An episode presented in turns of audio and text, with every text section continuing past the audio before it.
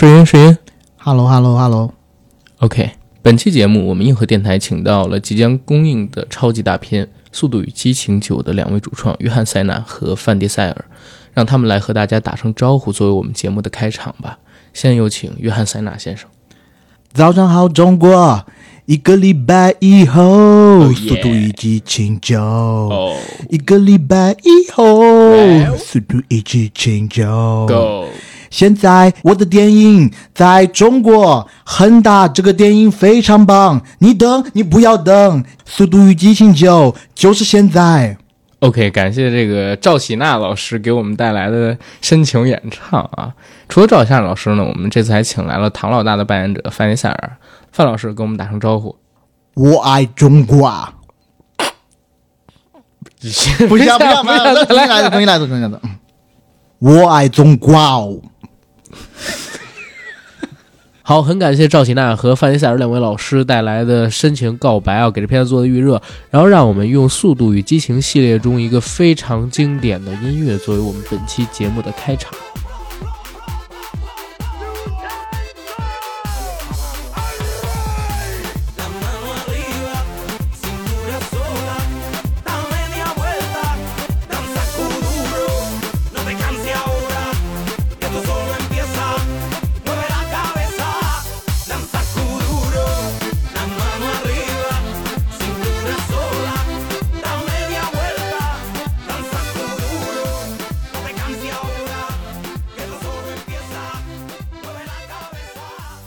三二一，本节目由国酒品牌贝瑞甜心独家冠名播出。喝贝瑞甜心，做你的宝贝甜心，Honey 爱你哟。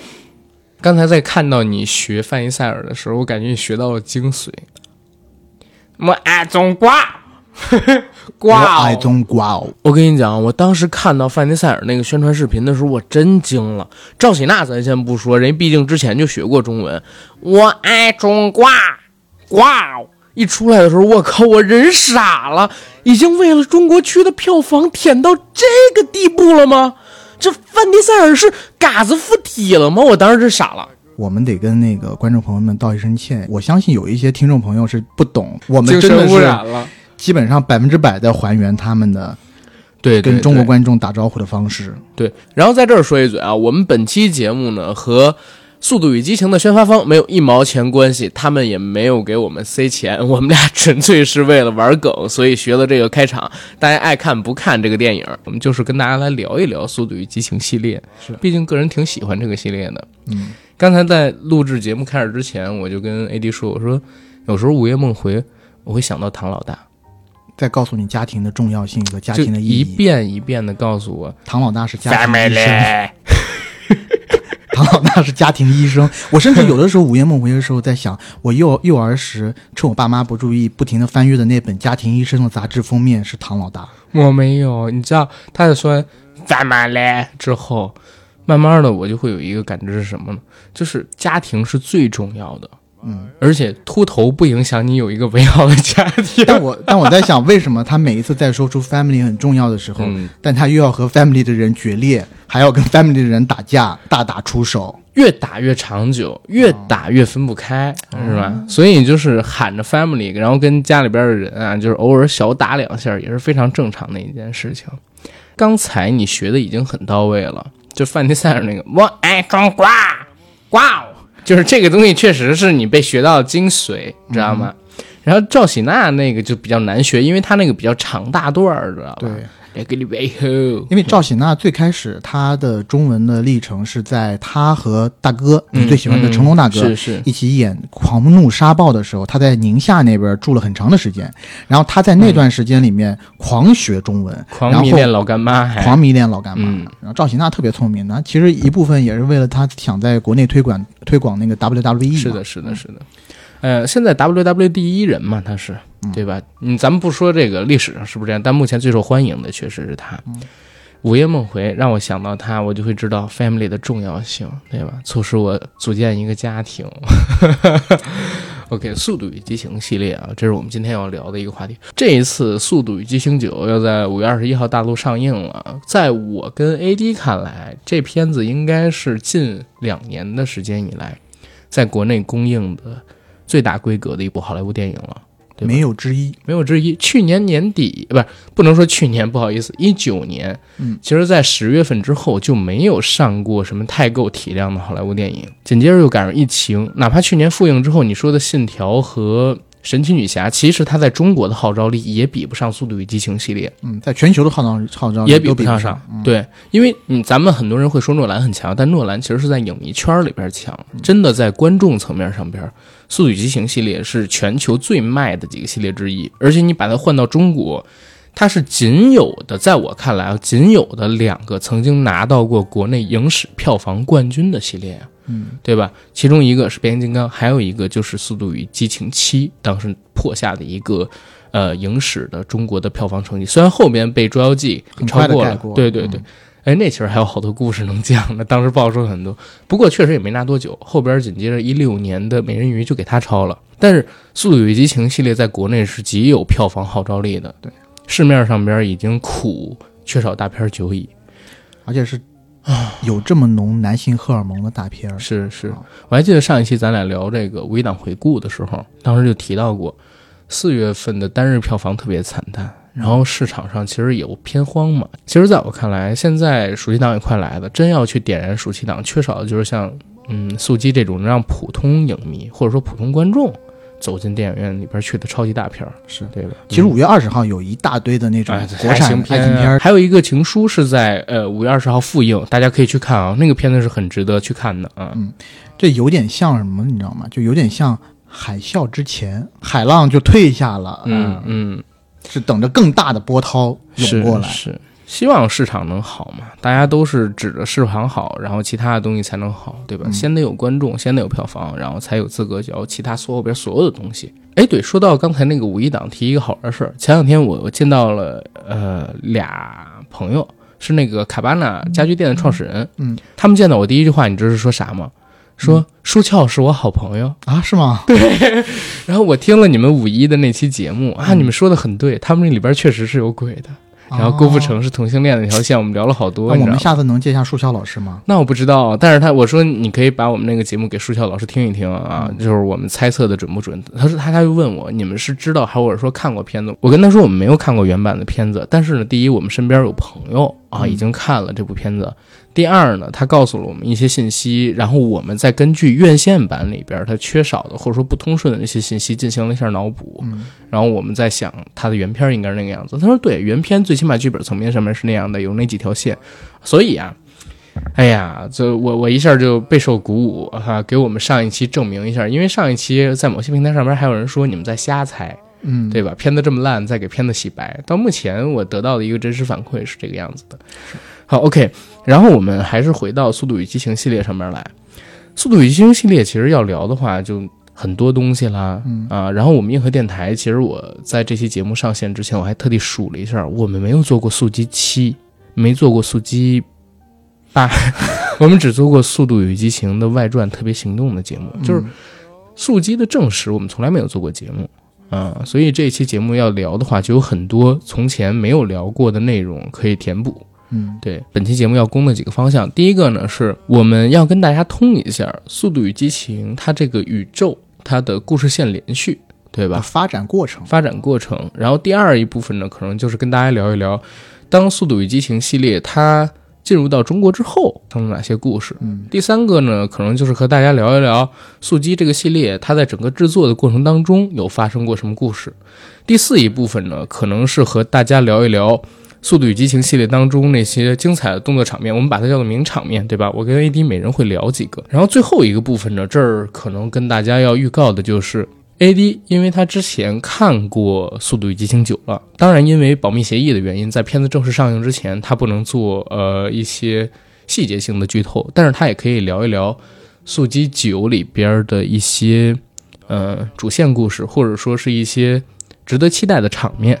对吧？我觉得是值得期待的场面吧，或者说是整体感受。整体感受，OK，就一点剧情都不能给大家透呗。因为那个协议签的还挺死的。啊，你要赔多少钱？OK OK，赔上我的身子。那也其实也不值钱啊，你这东西无所谓。总之是这么几部分吧。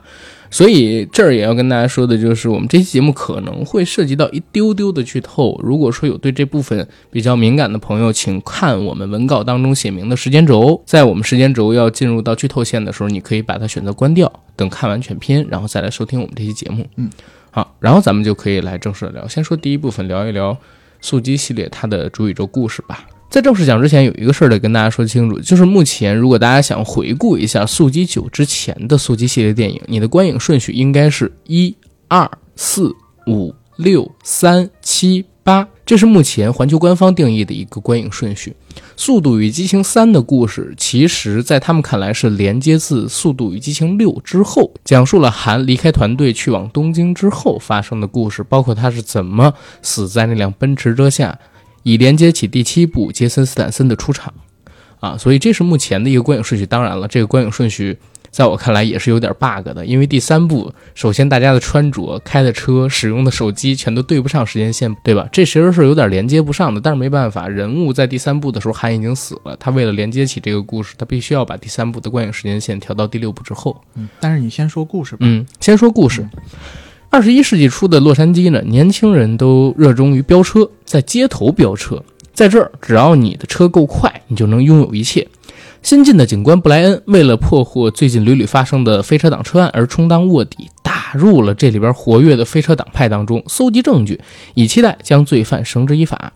布莱恩车技特别好，因为自己的车技赢得了飞车党大佬唐老大。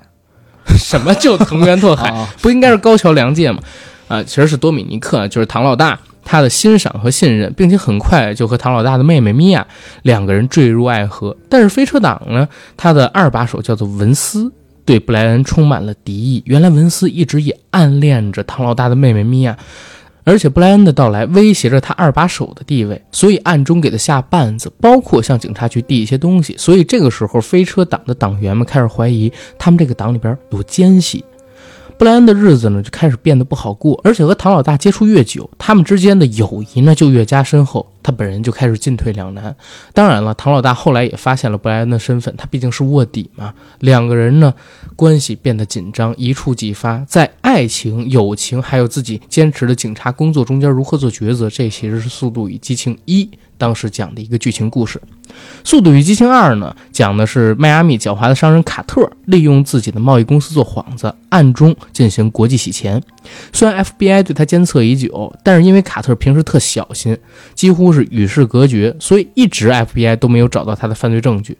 直到后来，FBI 知道卡特特喜欢做这种街头飙车、地下赛车，是当地飞车党的头目，所以为了破获他的犯罪证据。只好找上一集破获洛杉矶飞车党的布莱恩重新出山，加入到他的这个团队里边去。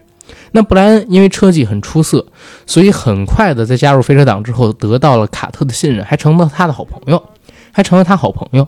同时，另外一名同为飞车党卧底的女警员啊，叫孟妮卡，闯进了布莱恩的生活。那布莱恩不知不觉的就爱上了孟妮卡，而孟妮卡呢？却和卡特说不清道不明。现在我讲到的是《速度与激情》第二部，它的故事信息。其实，在这部里边，唐老大是并没有出现的。他的主角其实还是保罗沃克扮演的布莱恩。这块我有一个点要跟大家说明啊，因为《速度与激情》第一部，它其实男主角就是保罗沃克。嗯，而当时呢，他是以三千万的成本在全球拿到了两亿美元的票房，所以第二部制作的时候。还是以保罗沃克他作为主演去担当的，讲述的是一个跟第一部差不多的故事，卧底的故事。卧底的故事。第二部《速度与激情》投入的成本是五千万美元，最后的票房呢是在全球有二点三亿。但是让我特别奇怪的地方是，第二部明明比第一部的票房高，然后投入产出比也很不错的情况下，第三部他们大换血了。并没有使用保罗沃克或者说范迪塞尔作为主角，而是把主角换成了一个新人，地点呢也换成了东京。第三部的投资是八千五百万美元，而最后的票房只有一点五亿美金，并不出色的票房产出比，差点就导致这个系列终结掉。《速度与激情三》叫东京漂移，东京呢一直都是汽车改装者它的一个天堂，有那么多关于飞车党的故事，尤其是头文字 D 之类的啊。狭窄复杂的街道呢，也成了东京的这些飞车党们用激情和速度去拼杀的赛场。但是，由于东京的街头弯道极多，在这样的山路上边做赛车，你单靠速度是没办法获得胜利的。所以呢，东京的赛道慢慢就演化出了靠漂移技术去获取街头赛车比赛胜利的这么一种文化。这个片子呢和《速度与激情》系列的主线没有什么太大的联系，《速度与激情三》的主故事和《速度与激情》整个系列的主线没什么太多的联系。男主角叫尚恩，是一美国人，但是他来了东京之后被东京的漂移文化给吸引住了，所以每天就在。呃，东京参与街头赛车，但是因为他技术又不太行，所以当时呢就拜了个师傅。这师傅呢就是《速度与激情》系列当中唯一的华裔主演韩啊，叫程康，这是他演员的名字。韩教的漂移，但是呢在东京他们俩受学的时候。遭遇了变故，在一场比赛当中，韩死掉了。当然，我们看过第六部和第七部的会知道，是因为呃，唐老大他们一票人把杰森斯坦森的弟弟，哎，给弄到住院了。所以杰森斯坦森为了复仇，就跑到东京去把韩给撞死了。这是目前官方给出来的一个解释。但如果我们看过第三部的话，就会发现，啊，其实韩的死和杰森斯坦森没有关系。第三部里边演的那个故事。是韩和肖恩两个人惹恼了当地的一个黑帮老大的孩子，让那黑帮老大把他给弄死了。所以肖恩还要通过赛车去给韩复仇。当然了，他最后也赢了。赢了之后，《速度与激情三》有一个彩蛋，是很年轻的范迪塞尔作为彩蛋出来啊，说：“哎，我跟韩是家人，以前有很好的交情，我还从韩这儿赢了一辆车。”现在韩死了，我来替他跟你赛一场。肖恩跟他就赛了一场，这就是第三部的故事。他做三的时候有没有受到头文字 D 的影响？我说的是，我觉得肯定有和因为其实头文字 D 的电影也是零五年就上了，对啊，这部片子是零六年上的。可是我我我现在想的是这样啊，嗯，就是东京它真的是一个。狂飙车的城市，暴走族，你知道吧？嗯，在九十年代开始，它就是一个大文化了。包括头文字 D 也是在这个文化下产生的。这个文化其实在全球大家都知道，尤其成龙大哥九十年代的时候还做过一部《霹雳火》，嗯，其实也是讲赛车的，嗯，主打的也是日本市场，在日本市场还卖的不错，嗯，所以就是我我觉得它可能会受到头文字 D 的影响，但更多的。其实是因为日本本身它是一个文化，哎，所以他为了打这个文化，那会儿日本也是全球第二大电影市场啊，是对吧？日本是当时仅有的几个就是在呃单个市场能破两亿美金的，嗯，那么一个国家。它其实一直到前几年一都一直都是在中国起来之前，中国起来之前是是是，直到中国起来之前，日本一直都是第二大市场。所以好莱坞在九十年代末、两千年代初的时候，有很多就是。对标日本电影市场的一些作品，就有点像这些年找中国的演员去打酱油一样。最后的武士啊，对呀，一级回忆录啊，包括杀死比尔，对吧？这都是。呃，当然了，我们这个可能就是题外话了，我们先不多说。《速度与激情三》的故事讲的是韩，呃，他好像作为一个东京的漂移之神，最后怎么离世的故事。他和整个主线是比较脱节的。嗯，但是因为韩这个人物，他后面又在啊五六什么的回归了《速度与激情》的团队。为了让观众们不觉得突兀，所以就把第三部的时间线移到了第六部之后、第七部之前，讲了韩是怎么死的，对吧？当然了，在第九部里边，韩又回来了。不过那都是后话，我们先进《速度与激情四》的一个剧情介绍。《速度与激情四》的故事就很有意思了，它直接回到了第一部的主线之后。在《速度与激情一》里边，唐老大呢为了躲避警察的追捕，他离开了洛杉矶，一直流亡在多米尼加共和国。而一车价值一百四十万美金的石油装载车，让已经潜伏多年的唐老大再次架起了自己的肌肉车。可就在这个时候呢，却突然传出来自己的红颜知己 Lady 惨死的消息。所以为了查明真相，满腔怒火，唐老大再次孤身赶回了美国。原来，哎，Lady 是为了获得赦免唐老大的机会，去帮助警局抓捕大毒枭，叫坎波斯去做卧底了。但是呢，出了意外。坎波斯运送毒品之后，出于习惯，把这个 Lady 杀人灭口了。所以唐老大就要为了自己的女朋友复仇。在这个复仇的过程当中，他和多年前，就是在两千零一年，俩人一起演了《速度与激情一》的布莱恩，保罗沃克演的那个角色重遇，俩人再次携手把这个大毒枭给弄死。这是第四部的一个剧情啊。第四部看起来的话，就是整个场面大了很多了，应该是重启这个 IP 的感觉。第四部的故事讲完，紧接着就是我个人最喜欢的第五部的故事了。第五部的故事发生在巴西。啊，一个热情似火的城市，在里约热内卢，上帝之城。这故事好玩在哪儿？是第一次形成了一个飞车家族的概念。其实第四部里边这个飞车家族，我觉得都不是能够很成立，因为他其实做主角还是范尼塞尔跟保罗沃克，还有他们家人嘛。但是到第五部是把系列前边几部出现的角色，还新加入的几个角色都给集中到一起来展开的一个故事。这一集还引入了一个非常有意思的人物，就是霍布斯，大家非常喜欢的道恩·强森，他是扮演刑警，本来是追捕唐老大，因为他越狱了嘛，对吧？还有就是布莱恩他们这些人，但是他因为也是有一颗侠义之心，慢慢的就人跟人之间惺惺相惜，英雄重英雄，他们就成了无话不谈的好朋友，他也变成了一个。呃，飞车家族当中的成员，借着第五部这个机会，片子的主线其实非常简单。前半段就是说，在越狱之后两年，这群英雄是如何集结起来的故事。尤其开场，因为布莱恩跟米娅他们俩还到了火车上边的一个豪车，就遭到了警方的追捕。所以他们要到里约热内卢去躲，去找援兵，去和唐老大会合。然后他们一起到了里约热内卢之后，发现那个豪车有一个秘密，就是有一芯片。然后进入那芯片，发现当地的黑帮老大就是大毒枭，他有一个价值，也不是价值，是真的放了一亿美元现金的保险柜。然后他们要把这个保险柜偷走，一方面是为了复仇，一方面是为了报复，一方面呢是为了就是自己享受呃 后边花天酒地的生活。为了完成这个目标，他们就从全球各地把前几部里边那些人员给集结起来了。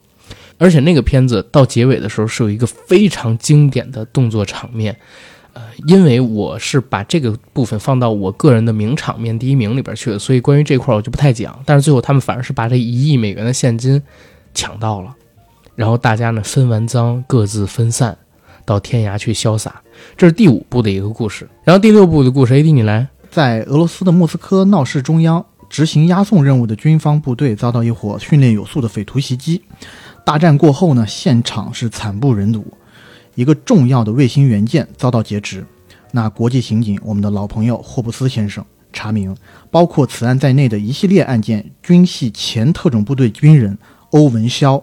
是由卢克·伊万斯扮演的，是这个人做的。为了将这群训练有素、老练凶狠的匪徒绳之于法，他辗转找到隐居于世外桃源的唐老大。当然了，霍布斯开出的条件令唐老大难以难以拒绝。他不仅可以将托雷多和布莱恩一伙从前的犯罪记录一笔勾销，此外还可以寻找到本该死去的、现在在为欧文团伙做事的队友莱迪。对，就是唐老大那个死了的女朋友。嗯。他们即将面临前所未有的危险战斗，然后为了安定平凡的生活，这群亡命徒走上了战场。走上了战场。哎，其实真的从第五部、第六部开始，你每次去叙述剧情的时候，就想给大家讲一下片尾的那个大场面，对不对？就就 就想讲一下，但就在口讲，我们一定在口边，一定要在一会儿讲，一定要在一会儿单独拿出来一个部分。而且我觉得从第六部开始，嗯。就甭管他最后是因为什么，就他已经把他们这群飞车贼的属性弱化到了一定程度了。对，就变成呃之前还是侠盗，对，到第六部为止就变成一个特工小队了。是，当正传的这些军队警察解决不了任何问题的时候，他们成了最后的杀手锏。对，而且因为他们也不需要犯罪了，第五部里边他们劫到了一亿美金，所以我。依稀记得，就在后面几部电影里面，除了那几个搞笑的角色，比如说罗曼啊，什么时候是他们会插科打诨的说几句啊？我想要去享受人生，我想要那种豪车、美酒、美女什么。但其实他们都不缺钱了，你知道吧？所以就是得警方求他们来办事儿。是啊，他们也不需要去犯罪了，之前又一笔勾销了。但他们还是黑底吧？黑底不是说一笔勾销啊？第六部开始一笔勾销了嘛？对吧？嗯。而且第六部里边有一个事儿你没讲到，第五部里因为当时那个。唐老大他的前女友莱雅不是去世了吗？嗯，就是死掉了，所以他和霍布斯下属的那个女警官走到了一起，走到了一起。所以第六部开场的第一个镜头，我没记错的话，是早晨醒过的那个女警官半裸着躺在呃范迪塞尔扮演唐老大的怀里。然后唐老大起来，脑子里边想到的都是自己死去的女朋友莱雅，你知道吗？我只能说渣男。渣男，看，嗯 OK，到第七部，在经历了紧张刺激的伦敦大战以后，那唐老大和他的伙伴重新回归平静的生活，但是江湖的恩恩怨怨却不允许他们轻易拂袖而去。嗯这时候，棘手的死对头欧文肖瘫在医院，不能动弹。他的哥哥戴克肖嗯出场。嗯那么戴克肖就是众所周知的宇宙最强的三个光头之一，杰森斯坦森。他在这时候出场了，他发誓要为弟弟报仇。戴克曾是英国特种部队的王牌杀手，不仅身怀绝技，而且心狠手辣。是的，他干掉了远在东京的韩，就是第三部的故事。还几乎把探长霍布斯送到了另一个世界，嗯送去西方极乐。复仇的利刃已经架在脖子上，唐老大再也没有选择，他找到长久以来最为信赖的团队，与来势汹汹的戴克展开生死对决。所以你看这一集就跟黑底什么的没关系，他们是帮警方直接办事儿。然后这第七部里边甚至都不是警方，是嗯军方。啊军方对帮国家办事儿，他调动的资源开始越来越牛逼，越来越大了。对。然后这一部里边开始有一个非常重要的点，就是中国元素的进入。大家可以看到，在第七部里边的主演当中就有郭达老师的出演，随后郭达老师就成了《速度与激情》这个系列当中不可或缺的一个元素啊。然后速激八的故事就我来说了，哎老觉得怪怪的，就念这个名《速度与激情》第八部的故事。嗯呃，其实我觉得是很简单的，它讲的是在第七部结束了之后，一群人其实已经快退隐了。他们退出了赛车界，尤其是像汤朗大和莱亚两个人，基本上都已经过上神仙眷侣的蜜月生活，退出赛车界都不怎么赛车了。然后这个顶级的飞车团队，他们的生活也归于平静。可是他们想归于平静的时候，有有一个神秘的女子 c y p h e r 联系到了唐老大，给了他一个不能拒绝的条件，让唐老大黑化了。唐老大在黑化之后，一个人挑自己整个飞车家族不落下风。第七部里边出现的那个天网的概念，在这一部里边，其实算是被引申成了主线。我记得他第一次黑化的时候是在飞机上与那个莱莱迪对峙吧？对对，而且就是当时有一个场景，一下让我想起了《极他出神入化三》。他出神入化的演技 让我当时泪洒单当场。你这样就太过分了啊！我怎么了？我我觉得 我我觉得挺好的呀，就是出神入化呀，演技好呀。你你为什么要笑呀？你好奇怪哦。是这个样子，你知道，就当时我我刚才想举一个什么例子，就是他的演技啊，嗯，在嗯《速激飘》里边有一个场景，是他手里边拿一个电焊枪焊车，你知道吧？嗯站在那儿，而且费埃塞尔啊有一个习惯。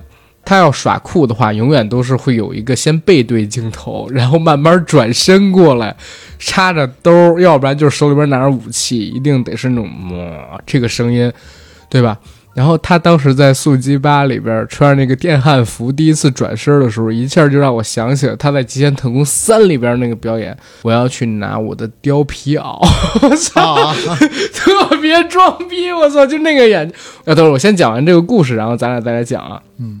啊，一个人呢是对抗整个飞车家族不落下风，然后第七部里边那个天网概念在第八部里边被引申了嘛，天网可以控制全世界的这些电脑啊，还有智能系统之类的，一旦落入 Cipher 的手里边，其实是一个巨大的灾难。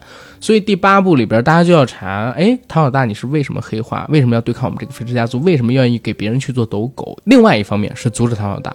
阻止 c f 他们拿到天网的控制权，这是第八部的一个故事。因为第八部跟第九部实际上是连续的，第九部里边赛隆对赛隆也出现了，对对吧？所以第八部的故事基本上就讲到这儿了。嗯，然后《速度与激情八》之后不是《速度与激情九》吗？但是在八跟九之间，或者说几乎是跟九同期的时候，发生了另外一件事儿，而这另外一件事呢，就是由霍布斯跟肖所主演的《速度与激情外传：特别行动》。所以大家可能会发现，在《速激九》里边并没有他们两个人的出演，真实的原因当然是因为范迪塞尔他们几个人不和，但是片方给出的原因呢是说在时间线上边这两个人参与了特别行动的故事，他们在海外办案呢，没办法加入到这里边来。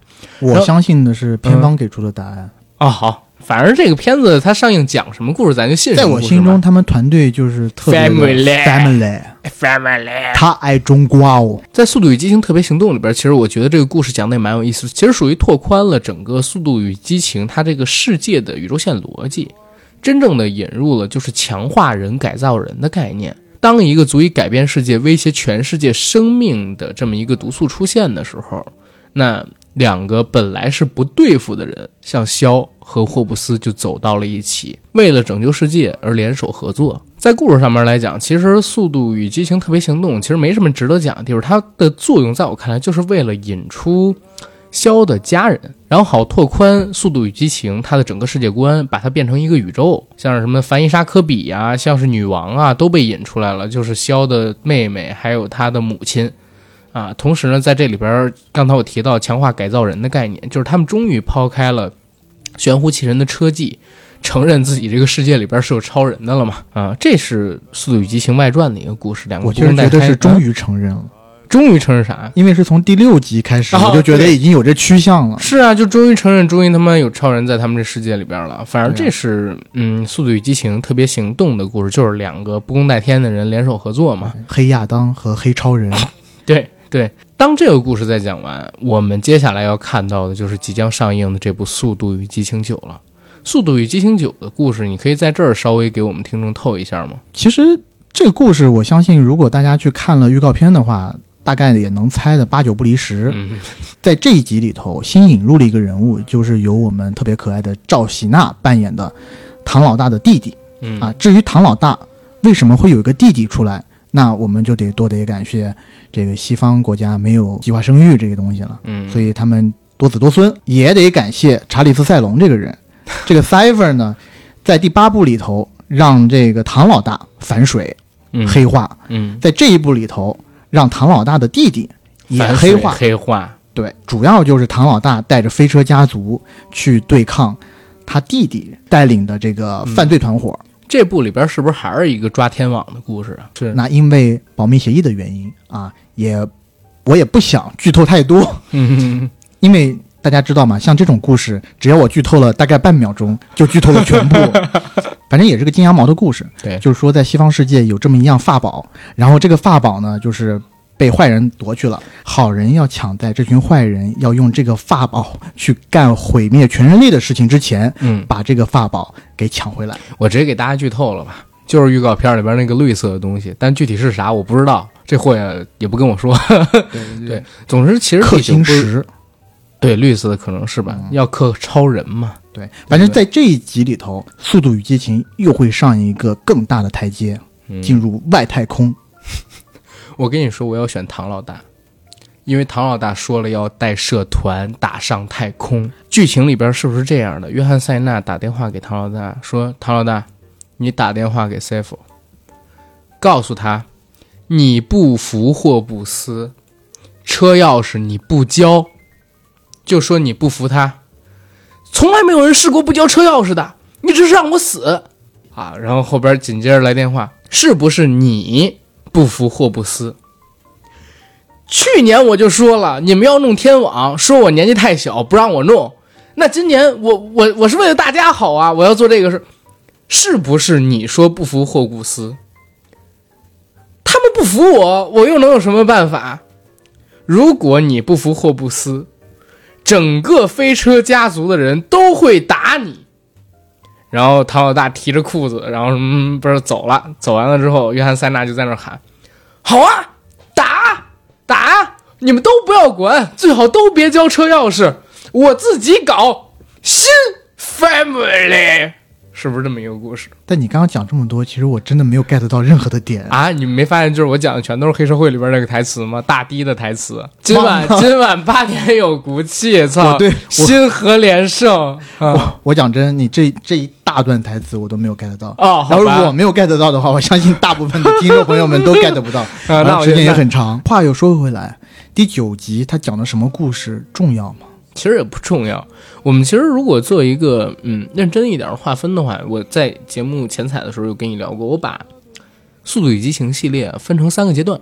第一个阶段呢是一二三部，然后在第四部的时候，我把它叫做一点五阶段，然后五六是一个阶段，是第二阶段，第七部呢是二点五阶段，之后的八九开始是第三个阶段。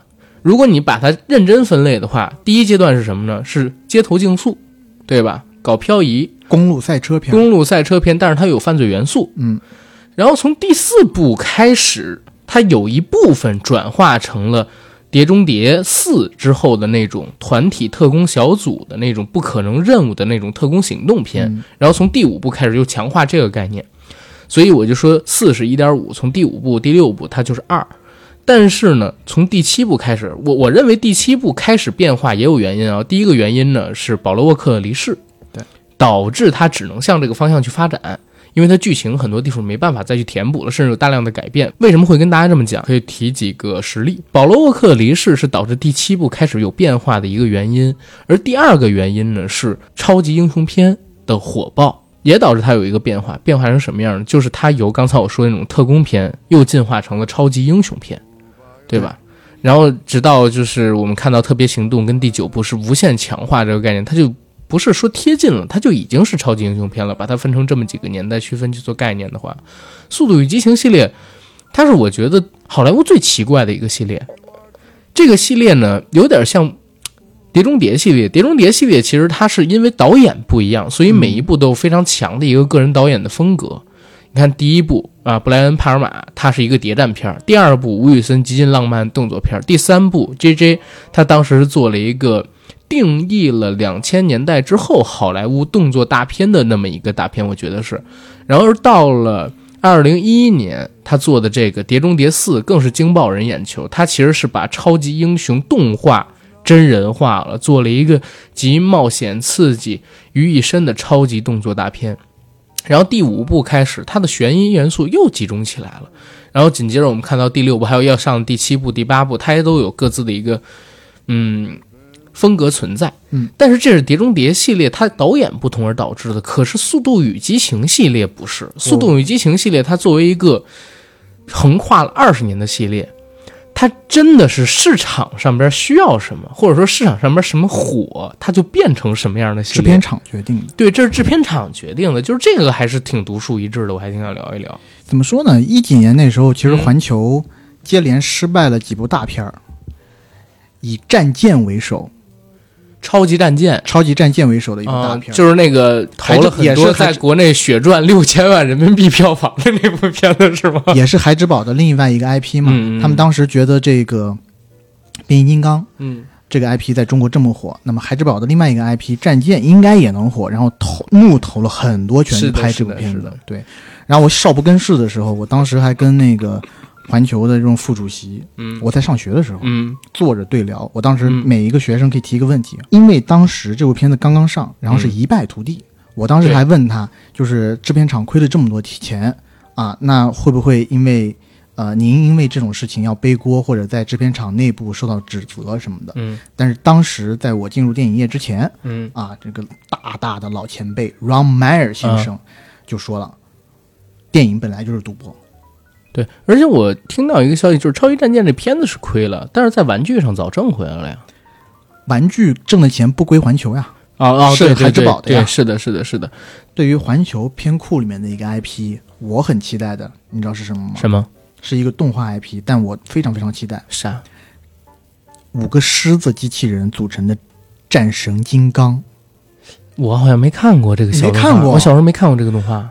你赶快搜一下《宇宙的保护神》战神金刚。环球在前几年把梦工厂动画整个嗯买掉以后，其实这个 IP 在环球的手里，所以我在想，是会不会未来有某一个时刻，我们可以看到真人版的战神金刚出来？对你说的这个我可以去搜一下。不过我们先回到《速度与激情》跟环球上面来。有一个特别好玩的事儿，就是《速度与激情一》是保罗沃克和范吉塞尔共同主演的嘛。嗯，那时候范吉塞尔还有一点点头发，对吧？有了 Family 就没有头发了。没有，在这个里头就是我们刚刚说的，嗯，盖唱的那首歌嘛，阮中华、殷玉溪，头发发越短越牛皮，是吗？那这么说我就知道，约翰·塞纳在这一部里边干不过他哥哥了，肯定干不过啊。对啊，这个是一个光头宇宙嘛。对呀，所以他有头发在这里边不能发挥最大的使命，但是我觉得过了这步他也能加进来嘛。对他有机会变秃，他秃了他也变强了。嗯，其实我觉得就是《速度与激情》系列啊，它呢到第七部真的在市场上，我觉得就已经走到了一个巅峰。嗯，在那之后，你就会觉得越来越套路化。你从外传也好，你从第八部也好，包括现在要上的这部第九也好，我都会有一个感觉，它慢慢都变成了一个什么呢？要不然就是反派的哥哥、弟弟、妹妹、姐姐、妈妈。爸爸出来跟你干一场，然后最后呢又洗白加入你们这个团队，要不然就是主角团里边的哥哥、弟弟、姐姐、妹妹、爸爸妈妈出来打成一团，最后喊声 family 又洗白加入他们这里边，导致他们这个团队越来越大，然后一直在喊 family family family family family，不知道的以为就真的是邓超老师预言了未来十年，这就是速度与激情宇宙，我靠！我们的后人研究这段历史的时候，会不会把它誉为西方世界的《红楼梦》？哈，我觉得应该是四世同堂这个级别。大宅门儿，呃，大宅门美国的大宅门儿，往前面喝洞洞，丁斯纳则操血，但将杀上前去，杀他个干干净净。会不会开到《速度与激情》二十部的时候，就会出现这么一段台词？唐，你知道吗？这个世界上没有任何东西能逃脱黑洞的引力。不，我这车可以。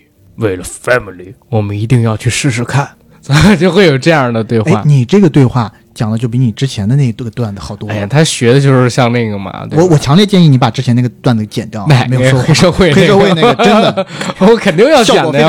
效果非常，我肯定要剪的呀。嗯，但我刚刚想讲的就是有一个好玩的点儿，就是。呃，《速度与激情一》拍完以后，那个范迪塞尔不就没有在里面出现嘛？是。然后，《速度与激情》系列的导演也换了一个。对。那《速度与激情一》的导演呢，去和范迪塞尔去拍了《极限特工》。啊，明白。对，这就可以理解。然后等范迪塞尔拍完特工回来以后。进到第四部的时候，他自己就想在这里头当特工了，就开始了特工的宇宙。对，第四部里边就开始有这个特工元素强化了。因为我真的是自己看他的票房成绩的时候，发现有一个特别大的不同是在哪儿？第三部投了八千五百万，全球票房只有一点五亿美金。比第二部五千万投资高三千五，然后票房呢却比第二部要低，所以其实第三部的时候这片子转型也没有转成功，而且是属于强弩之末。所以到了零九年，我们才能看到第四部。第四部林一斌一回来，其实就给他做了一点点变种，对吧？还是回到了就是美国本土，然后把这群人第一部、第二部里边的给他聚集起来讲了一个故事。而到了第五部，我真的认为他是受到了《碟中谍》的影响，就是《碟中谍四》的影响。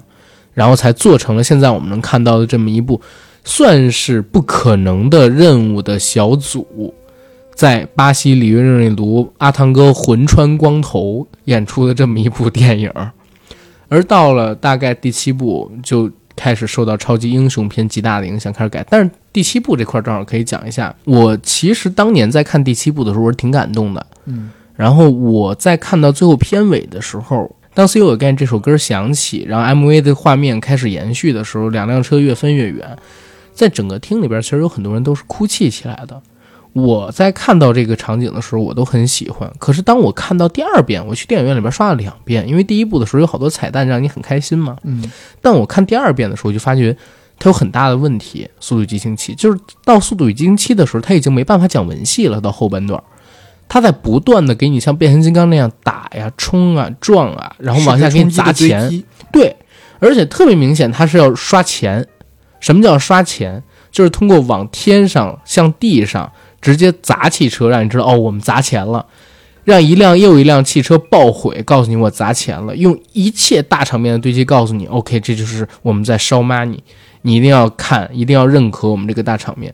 当年《速度与激情七》上的时候，你知道我身边有好多评价是讲什么？说这片儿不是看不看的问题，是看几遍的问题。是那在全球线上级，我自己也在，我当时还在上海，嗯。我看了三遍 IMAX，哦，哎，当然有两遍是免费看的，嗯，然后但我自己还出了一遍的钱，呃，而且第七部在全球的票房也是系列里头十五点二亿，十五点几亿，然后第八部其实是十二点六亿，对。对，然后第四部开始，它的票房成绩突然就井喷了。第四部当时是一点六亿的投资换来了四点多个亿的票房，而而第五部它是用一点六亿投资换到了六点多亿的票房，而第六部也增长了，就变成了七点多亿的票房。所以这个系列对对对，这个系列从第五部开始真的变成了一个超级大片系列。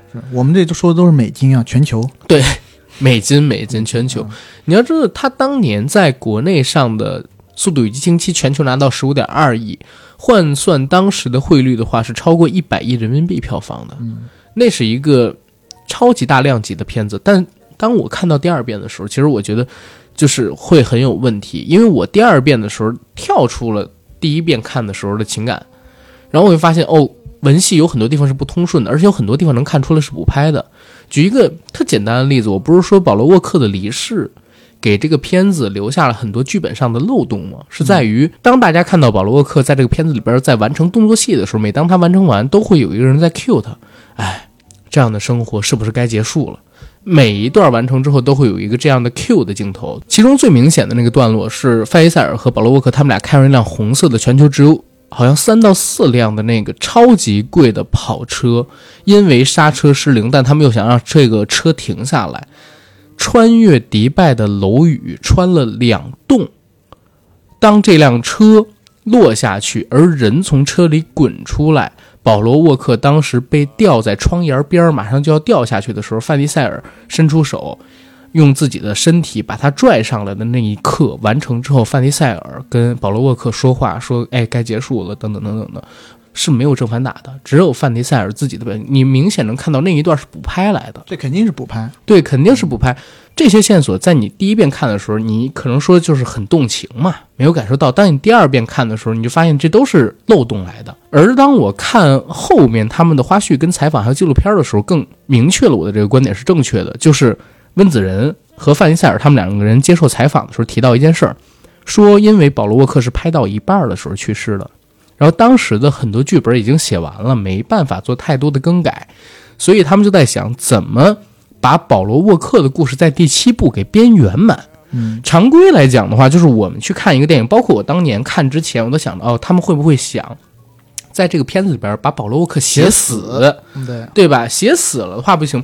而他们做了一个更难的尝试，就没有把保罗沃克写死，他后边全程都在，而且在后面的宇宙过程当中，他也并没有死。所以第七部他们是怎么做到的？在那里边就讲了一个事儿，说从第一部开始就在讲这个保罗沃克的身世嘛，他扮演的布莱恩家庭是破碎的，原生家庭有问题，所以当他有了孩子之后，包括他加入这个团队之后，就开始犹疑自己的身份，不知道自己是不是。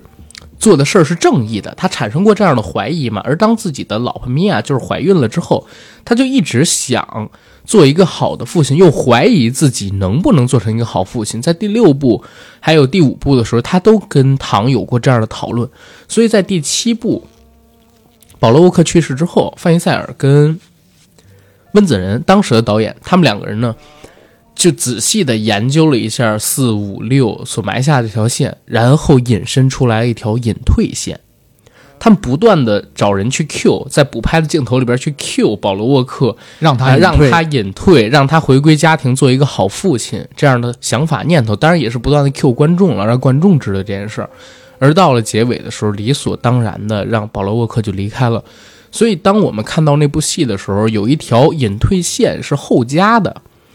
而又因为保罗沃克拍了一半就去世了，后边有大半成的，呃原剧原剧本当中的戏份没有办法去拍，只能从他已经拍完的动作戏里边，然后截取出更多的段落做后期，然后编排到整个片子里边去。当时是用这样去完成的这部电影。温子仁是一个特别善于省钱的人，嗯，他做海王的时候不是据说省了一半的费用吗？这是好莱坞都已经知道的一件事情。而做拍这种小成本起、小成本恐怖片起家的导演，他是有这种 sense。成本把控的能力，嗯对吧？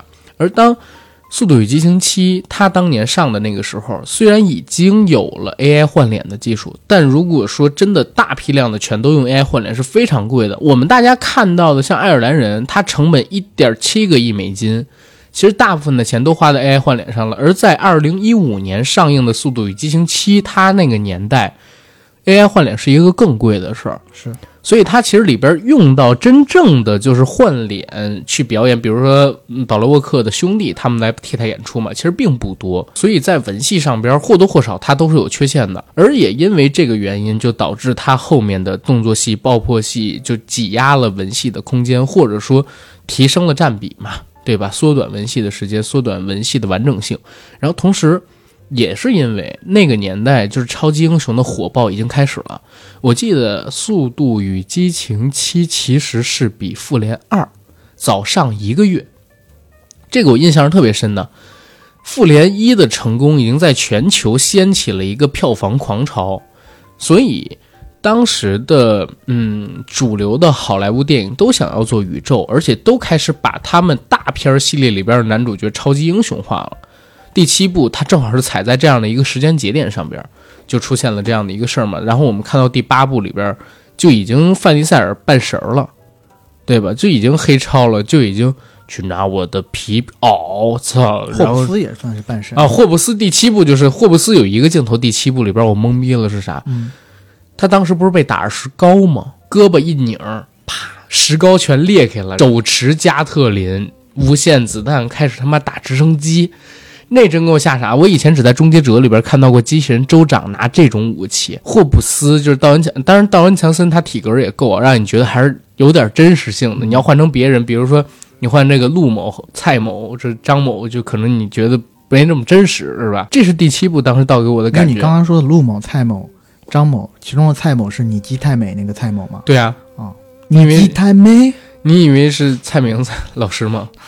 那倒没有，蔡某英老师因为之前演过机器人，他也是有可能的。哦，对，啊，那是最邪点的一个小品。第七部在我看来是，嗯，有问有很大问题的。现在回过头去看，但是他已经是在那个条件下能做到的最好。嗯，而且你拿它去和第八部比的话，其实你会发现，哎，它的文戏故事呢还是能说通的《速度与激情七》是我在这个系列里面最喜欢的一部，啊？为什么？因为我爱温子仁。就他的视觉想象力是我第一次觉得那么的牛逼。嗯，就我觉得，呃，包括你第五部马上要说，就是之后要说的那个名场面，对，第六部的坦克在高速公路上飞驰，嗯这些呢，我都觉得没有那么飞。第八部潜艇从冰壳底下破冰而出，鱼雷在冰面上疾驰，霍布斯拿手推鱼雷，嗯啊，这种类似于抗日神剧里面的裤裆藏雷的片段，我也觉得还也就 OK。但真的，我看第七部的时候，有几个名场面，我真的惊了。第一个名场面你觉得是什么？肯定是飞机上，就是他们开车往下投下汽车，投汽车的那个降落伞，碰碰伞，我第一次看的时候，我觉得这是应该是 CG 动画。嗯，后来我看了那个，实拍实拍。对我后来看了那个叫什么背后的纪录片以后，对发现是实拍。当时是每辆车上边绑了两台摄影机，而且还有专业的这种高空跳伞的摄影师跟着他们一起跳下去。对，而且哪怕是装了这个降落伞，还是因为有车，它毕竟是不规则的嘛，落到地上的时候损坏掉了，而且都是好车呀。这个桥段让我想都不敢想。虽然我是个军事迷，我也知道是有那种空，就是从空中投送战车的先例，但投送豪车，嗯，我从来没有在电影里头看到过。对，不是投豪车，可能咱们见过，用豪车跳伞，对，真没见过。就真的是第一次见跳那个迪拜那个塔的时候，就两啊个高楼之间的飞跃，对。那段拍的也特别漂亮。但那不是实拍啊，那个那个不是实拍，那个实拍也疯了，对。但做的很漂亮，对，做没毛病。的很漂亮，金粉一样的嘛，对，阳光打过来，他第七部太多名场面了，保罗沃克对。就可能这个也是你之后要讲的一个名场面，啊，那个车。是那辆大巴车吧？啊，快要掉下山崖的时候，是的，是的，保罗沃克在踩着车顶，疾驰最在最后一刻攀住了山崖的边缘对，那并不是我要讲的一个名场面，啊啊是在前彩的时候我告诉你由替身演的场面啊！啊，那一小段儿《速度与激情》特别行动，最后巨石强森和艾尔巴最后那段打戏，是不是也有一点像？也是在悬崖边上其实我会觉得《速度与激情》系列定义了很多动作戏。嗯，你看，在它最开始那几部的系列里边，就有很多关于汽车的飙车戏份是创造性的。我记得有一场戏是一个唐老大他们在开车，而另外一辆车在跟他们追捕的过程当中产生了冲撞。嗯然后那辆车侧翻起来了，从唐老大他们的车顶翻了一个三百六十度，然后那个时候是一个慢镜，然后落到他的身侧去那辆车。而当我看花絮的时候，我才发现那也是实拍。啊，之后有很多个就是致敬这个镜头或者说模仿这个镜头的，包括《速度与激情》系列，还有一个镜头是什么呢？从车的底部穿过去，从一辆大货车的底部开着超跑穿过去的镜头，也被后来很多片子致敬了。自己的片子也致敬过，在《特别行动》那一集里头，艾尔巴啊，对对对对对。骑着摩托钻过了另外一个如果要说名场面的话，我印象最深的其实是第五部。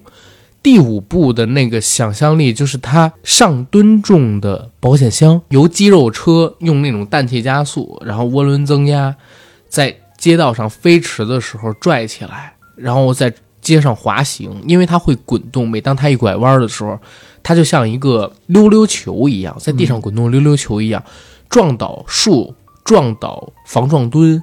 撞坏、撞损整个街边所有的建筑物，用一根钢缆揽着这个保险箱去拖拽它的时候，因为路上会遇过一些房子，实在是保险箱太沉，速度又太快了，这个钢缆直接把那些房子的房梁啊、支撑柱啊全都给拉断了。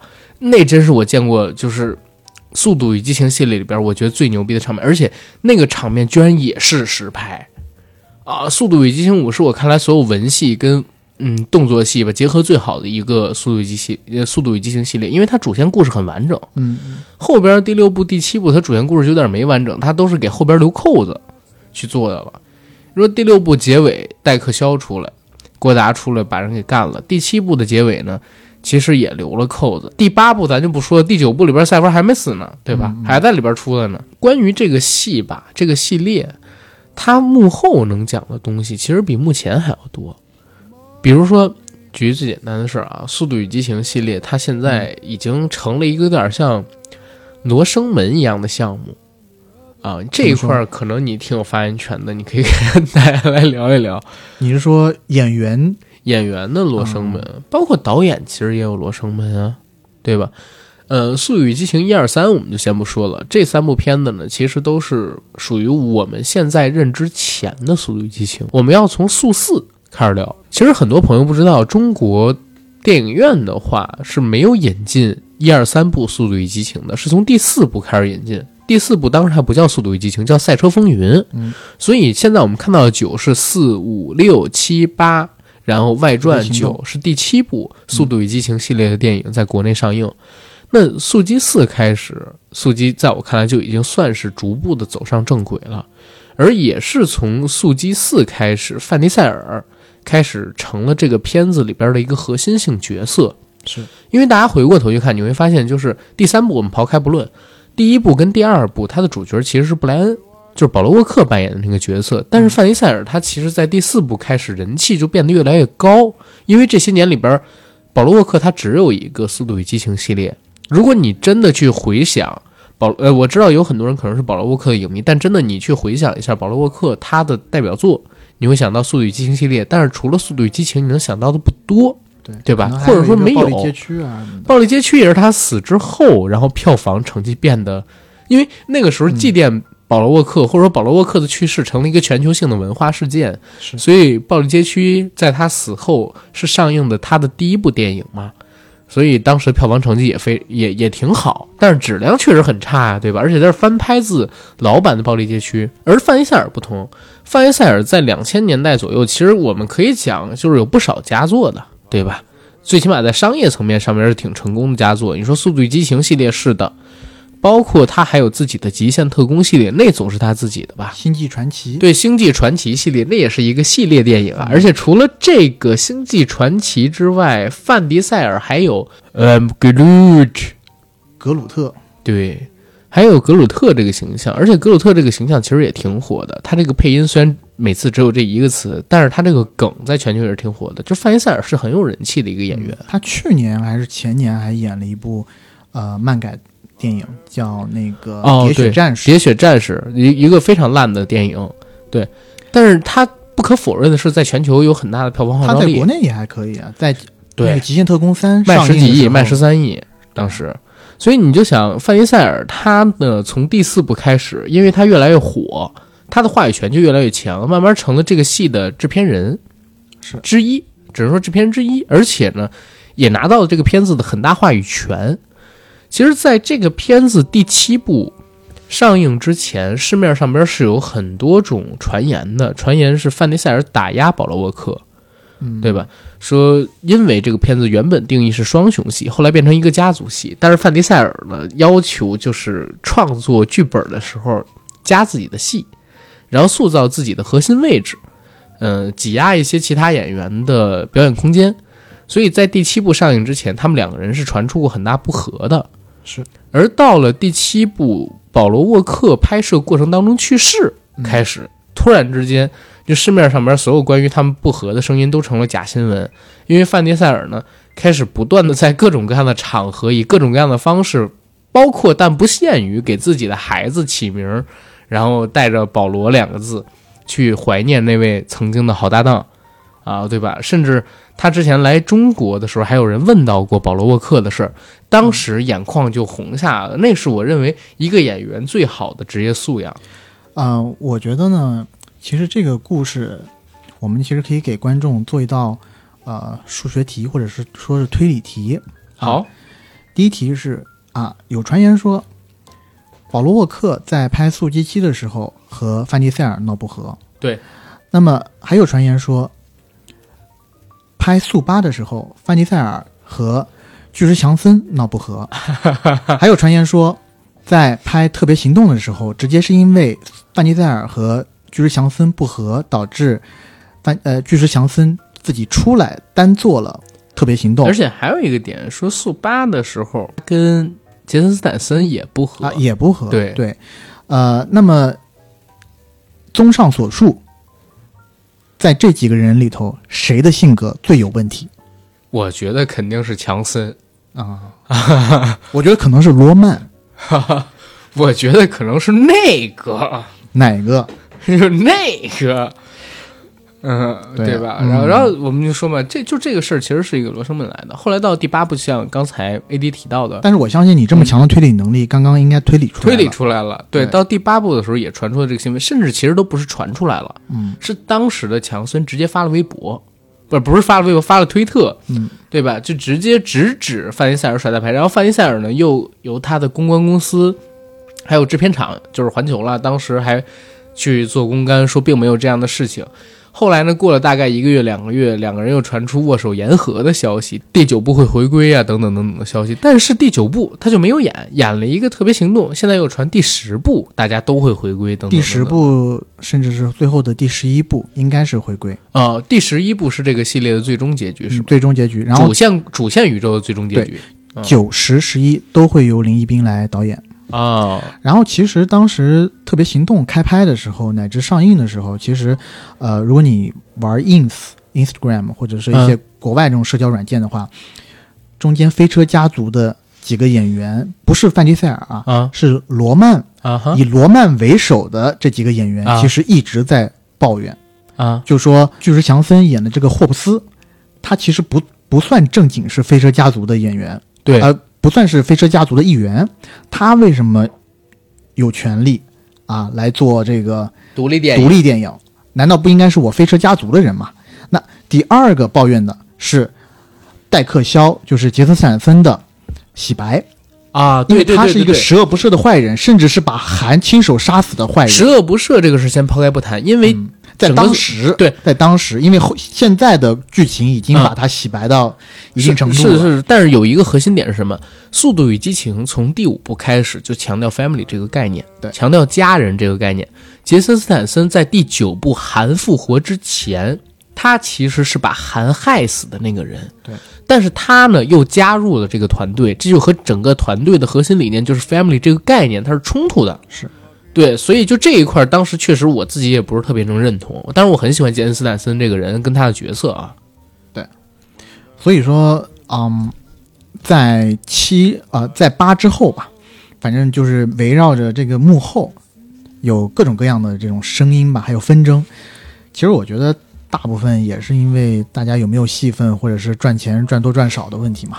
是是，但是我也话说回来，影视圈是全世界最直观的能展现你实力的这么一个平台，尤其是演员，你有没有号召力，就是你的话语权能不能变大的唯一关注。这时候我要引用中华人民共和国台湾省地区的本土天王吴宗宪的一句名言。啊，说演艺圈是全天下最同工不同酬的地方。你作为一个演员，你要是有效，你要是有票房号召力，你做一个小时，对对对我付你一个亿都不过分。你要是一个名不见经传的演员，我同时做一个小时，对吧？我一分钱都不付给你。就是你有票房号召力，你就有话语权。是的，那你现在回想一下，整个《速度与激情》系列四十亿的票房，对吧？现在是三十八亿吧？我看到一个总体的票房成绩。如果说这三十八亿里边儿，呃，有很大的人是因为这个 IP 去的，但是也有不少人就是因为范迪塞尔、因为巨石强森、因为杰斯坦森去的。而且杰斯坦森，我认为他真的是一个很被低估的演员。嗯，他在遇到《速度与激情》系列之前，作为一个很成功的动作演员，一直徘徊在动作片领域，而且是好莱坞二线的片场制作的那些片子里。来到大陆都是做 P 片的，甚至有一段时间就是在拍《敢死队》之前，他都快要混到碟片了。他现在就是他现在其实依然是 P 片之王。对对只要是进来的 P 片儿有杰森斯坦森就能卖。但是，但是他结到了五十岁左右的这个年龄，嗯，出现了《速度与激情》这样的超级大片儿，把他拉上，把他拉起来了。没错，没错。那之后，你像《巨齿鲨》在全球好像卖了六个亿的美金，我完全没想到，就是那个《巨齿鲨》有那么大的票房成绩。当然，也有可能是冰冰老师的票房号召力比较强喽。对当时你记得有一次，其实我记得特别清楚，当然嗯这也是惨痛的经历啊。嗯一六年，对，一六年的时候，呃，有一次，汤姆克鲁斯有一部电影《侠探杰克二》上映，啊，同档期同天，杰森斯坦森有一部电影《机机械师二对》，上映，碾压。碾压。碾，当然全球市场肯定是侠探啊，对，但是是在中国我要说句实在话，嗯。侠探杰克二》拍的是真不咋地。对，机械师二》作为一个 B 级动作片的话，动作场面来讲，确实嗯要比《侠探杰克二》好看。是的，这块儿就要讲了啊，就是杰森斯坦森在大陆影响力是很大的，就是中国或者说华语区对动作明星，因为我们过去一直有这个文化习惯，就是看动作片、看功夫片的这么一个习惯，就是对于动作影星在华语区里边其实是非常受欢迎的。你看，呃，州长，然后史泰龙。这样的人群其实已经在全世界很多地方，当呃当然这俩人可能抛出，就比如说杜夫龙格尔这样的演员，在全球很多地方已经没什么名气，但是在大陆，在华人区里边影响力还是挺大的。就是华人区看动作片儿这个习惯，我觉得会有很大的一个加成。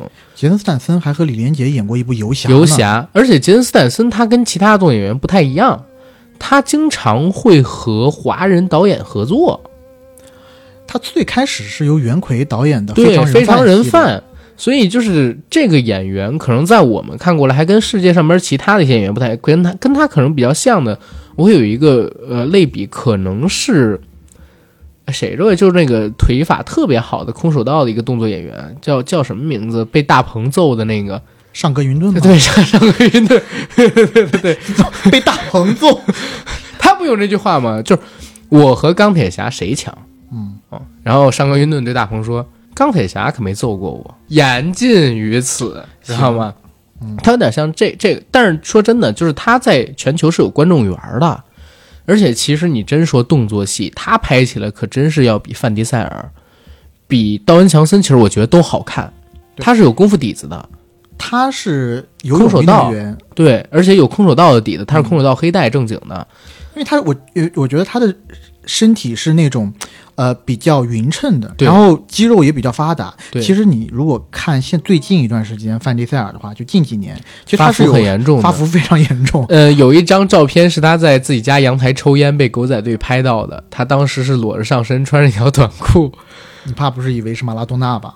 呃，其实也并不是，但是有一点点，有一点点让我想起了八十年代非常经典的一部大陆的魔幻电视剧嗯，里边的二师兄的角色。哎呦，这那我真的不是夸张来讲，大家可以去搜一下那个照片。那个二师兄是叫呆子，对对对对对就当时他那个身材已经走形成那个样子，当然我也可能会以为是他那段时间不拍戏，他放松身材管理，等到该拍戏的时候自然会减下去。但是这几年他身材走形确实非常严重，很少去露上身了，基本上都要穿 T 了。啊、而巨石强森又是另外一个极端，因为他肌肉太大了，对所以他打起动作戏来基本上只能展现力量，而且他的打击感其实以现在流行的这种动作片的眼光来看，嗯，呃，我们首先要讲一下现在流行的动作片其实是快剪辑，然后速度也要快，拳拳到肉。拳拳到肉，然后综合技击。但是巨石强森那个体格，其实你让他去做 MMA 这种类型的打斗，其实是不太合适的。他只能做摔跤能做摔跤或者是拳击类型的。拳击可能也不是特别行，我觉得对就是摔跤。嗯反正你看他的动作，其实是你可以感觉到力量感，但速度感其实是比较差的。所以就是在郭达加入了整个速激宇宙之后，你会发现他的人气非常高，而且动作戏变多了。动作戏变多，而且真的片子里边的演员也很崇拜他的动作戏。这一个嗯变化，大家直接可以从《速度与激情八》里边发现，《速激八》里边当时有一个霍布斯也配伴入狱，然后他跟郭达两个人呢就在一个监狱的同一层，只是隔两道门。当时呢，监狱的门禁失效了，他们两个人出来有一场五到六分钟的打戏，其实在我看来是非常精彩的。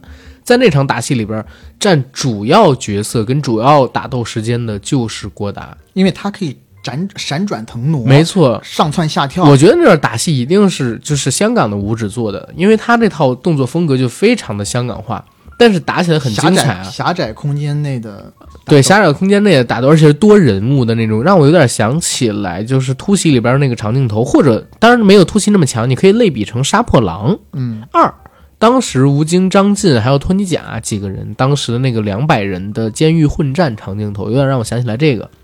然后当时给霍布斯，就是给强森，他去安排的动作戏就非常有意思了。强森的动作戏是什么？如果大家还有印象的话，是有一个士兵在用橡胶子弹打强森，打到他身上四发，每一发强森就是往后退一步，然后就接着往前走。紧接着他说出那句非常有名的台词：“哼，橡胶子弹，你真的选错对手了。”然后把枪就夺了过来，打了一下下身，打了一下头顶的头盔，把那个人打倒在地。紧接着呢，又有一个士兵向向他举起了这个手，呃，向他举起了枪，要发射这个橡胶子弹。强森做了什么事儿？用手掌挡住了枪口，挡住了射出来的橡胶子弹，啪一拍，又把这枪给打翻了，然后紧接着拽起这个人扔在地上，撞翻了其他的四五个当时的狱警。他的动作戏要靠这样去做，然后就是逐渐的向前推进，像坦克车一样往前压嘛。但是杰森斯坦森的动作戏就是闪转腾挪，从二楼跳到一楼，然后翻身、高抬腿、旋腿，然后用快速的击打，他就能做这种动作。所以他作为一个动作演员，真真的是在我看来啊，在一个自己动作生涯其实已经到后期的阶段，都已经快到末期的这么一个阶段，遇到了这么一个系列，是一个非常幸运的事儿。老树开心花，老树开心花，当然也是因为这个事儿，他现在成了 A 级嘛，对吧？所以他才有资格出去做这个特别行动。而且特别行动，其实我真觉得他如果质量不是那么差的话，他的票房会很好。我真的很喜欢这个故事，比起主线的故事，现在要有意思多了。最开始一段还挺有意思的，而且他们中间就是霍布斯和肖两个人啊、各种斗嘴啊。，对对对。有一段特别好玩，英国的军情六处，对，然后有恐怖分子过来炸这个地方，霍布斯就很傻大个儿的从窗外拿着一个那个速降绳跳了出去，而肖是很绅士，的，对对，对。肖是很绅士的，然后坐了电梯下去，，对。然后那电梯还是透明的，可以互相看到对方的表情。当时我记得特别清楚，就是郭达拿着这个绳子说一二三，然后喊了一二三之后，霍布斯下去了。郭达攥着那个绳子看了一眼霍布斯，摆了摆手。霍布斯当时是一个慢镜，眼睛里边在喷火，在怒斥郭达。郭达转身上电梯，电梯下行。霍布斯呢？我操，在快坠嘛，跟电梯几乎是同步的。他们俩隔着窗户还在斗嘴，然后霍布斯想要把这个电梯给踹爆，就是在不断的下坠的过程当中攻击这个墙面。哦，那段真的非常好笑，而且就是整个特别行动的开场我也特喜欢。嗯，当时是用的嗯一画两景，就是当时是左侧霍布斯的家，右侧是嗯肖的家，然后一个截然不同，截然不同，霍布斯的家就是美式的，然后那种德州的那种老农民老工人的那种感觉。而且是裸睡，阳光洒在他的床上。然后肖那边就是很绅士，嗯有点像零零七那种对感觉。对对，而且肖起来的那个屋子是阴冷的，要下雨，对吧？然后整个屋子里边的颜色也都是阴冷的，然后旁边睡着一个个大美妞儿，对而且他们俩都穿着特别好的丝质睡衣，是就是当时这个生活完全不一样嘛。有大概四到五分钟，他们俩吃早餐，然后肖是开那个特别好的跑车，越呃对对对，对，然后霍布斯是越野车，卡车，卡车皮卡，对对，然后要不然他坐不进去啊，对吧？然后肖的生活就是早晨拿一份报纸到一个酒吧去喝啤酒，嗯，然后一边喝一边看报纸。非常英伦。而霍布斯呢，就是喝了五六个鸡蛋之后去健身，戴着一个耳机，这可能就是强森他的每天日日常。因为我关注了他的 B 站账号，他每天的 B 站账号都是在健身，对他一周只有一天的 cheat 那个 cheat day，就是、呃，碳水日，对、嗯偷懒日。然后他之前在中国做活动的时候，他不是来中国好多啊次嘛？啊啊！他的那些随从有一个很大的任务，就是要在他来之前帮他选定周边最近的一个啊设施最好的一个健身房。选到那儿去住，直接可以。呃好的酒店里边因为是有的嘛，他不用酒酒店的健身房，因为他啊觉得酒店的健身房没有那么的专业。他是带着随从去当地的健，就是啊，明白明白就国。贸那块某一个健身房，包场也没有包场啊，也没包场，也没包场，他就他就穿一个那个卫衣，然后盖着耳机戴着耳机，然后呃卫衣那个帽子盖着，然后就在那儿练。所以你看他这个人很自律，他从自律的角度上面来讲，我我我认为啊，可能要比这个范迪塞尔就是唐老大要强一点。他那么大个儿，他要是不自律的话，那就吹气球一样胖起来了。哇，你知道就是最近出了一个新闻，黑亚当的导演报的，嗯说他们做完了试镜定服装的时候，发现哦，强森的身材是不需要往超级英雄制服里边放填充物的。嗯，就是他们说后，当然了，这是高情商的说法，低情商的说法就是原来所有的超级英雄除了强森，基本上都要在制服里边放这个填充物才能撑得起那个制服。我服。看最心酸的一个超人是啊。尼古拉斯凯奇的那个超人试装 试是的，装视是的，频，长发的超人，眼睛那么忧郁。但他长发的时候，我已经感觉他的发际线已经很堪忧了，M 头是吗？，M 头加上，哎，算了，算了，我们不在这儿我就不说了。你在这儿，我也不好意思说，你好意思有脸没脸个？哎，然后说完了这个事儿，我们再回到刚才说的他们片场罗生门上面去。嗯，嗯，不管怎么样，现在两个人是已经独立出来开始做一个系列，而且系列其实票房还行的，听说就是特别行动还是赚了的，虽然口碑并不是太好，未来还是有能做下去的一个基础。哪怕是小赔，肯定也是要再往下做下去的对啊。这个制片厂嘛，就是想要把这个 franchise 越养越大。他一定要做成一个宇宙的，而且就是你现在除了他们俩，我实在想不到还能做谁的宇宙，对吧？米娅肯定是不行了，因为那个保罗沃克他的故事线既然写到退隐，那米娅只能选择跟他退隐，所以米娅那个演员挺吃亏的，因为这个事儿不得已而退出了这个家族。你知道我想？嗯，我就想有朝一日，《速度与激情》系列能不能来中国拍一次，然后引入我们的战狼中队？之前不是有传出来说，当时一直在勾洽吴京老师让他去演吗？而且包括我还看过，就是范迪塞尔他做的一些视频，嗯，就非常期待吴京的加入啊，就一个劲儿在让吴京来演。因为当时《战狼二》火了之后，那个吴老师去好莱坞转了一圈，他在那一圈里头跟范迪塞尔见过面，跟克里斯那个布拉特，啊就是星爵的演员见过面，啊然后也跟巨石强森见过面，包括在一九年特别行动在中国做宣传的时候，对巨石强森在新闻发布会上，甚至自己都说还 Q 下一步想让吴京过来。但是就是金哥可能现在也来不了啊，对吧？哎，张晋其实有机会，我觉得可以试试。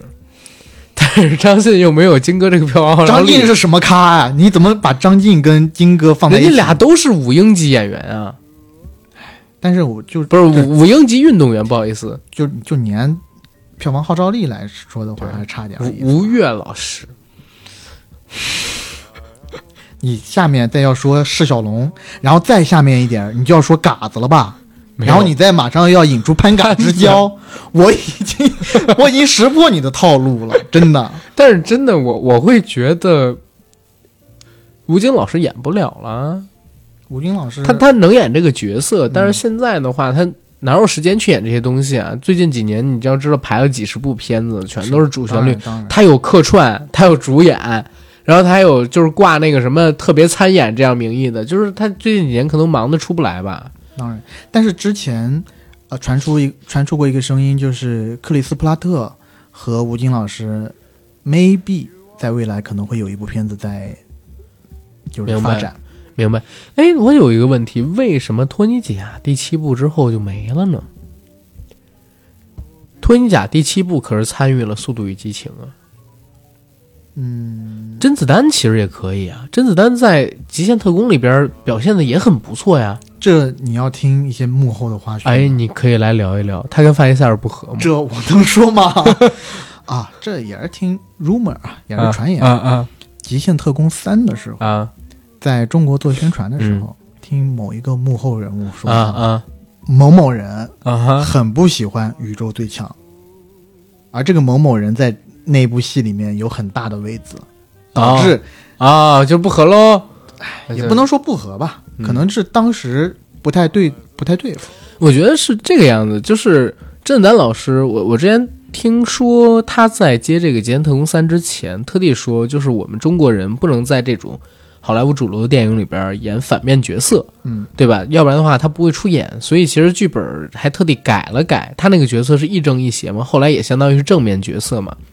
然后他那个片子其实，我认为有一个事儿啊，可能是范老师没有想到的。嗯就是当片子真正在全球开画之后，他那个角色太太出彩了。对甄子丹那个角色太出彩了。他在片子开始的时候，甄子丹从另外一个大楼上横空跃起，对横跨了几十米的距离，对对对，跳进了另外一个大楼的窗子，然后在那个长长的会议室的桌子上面对打斗了一番，特别漂亮。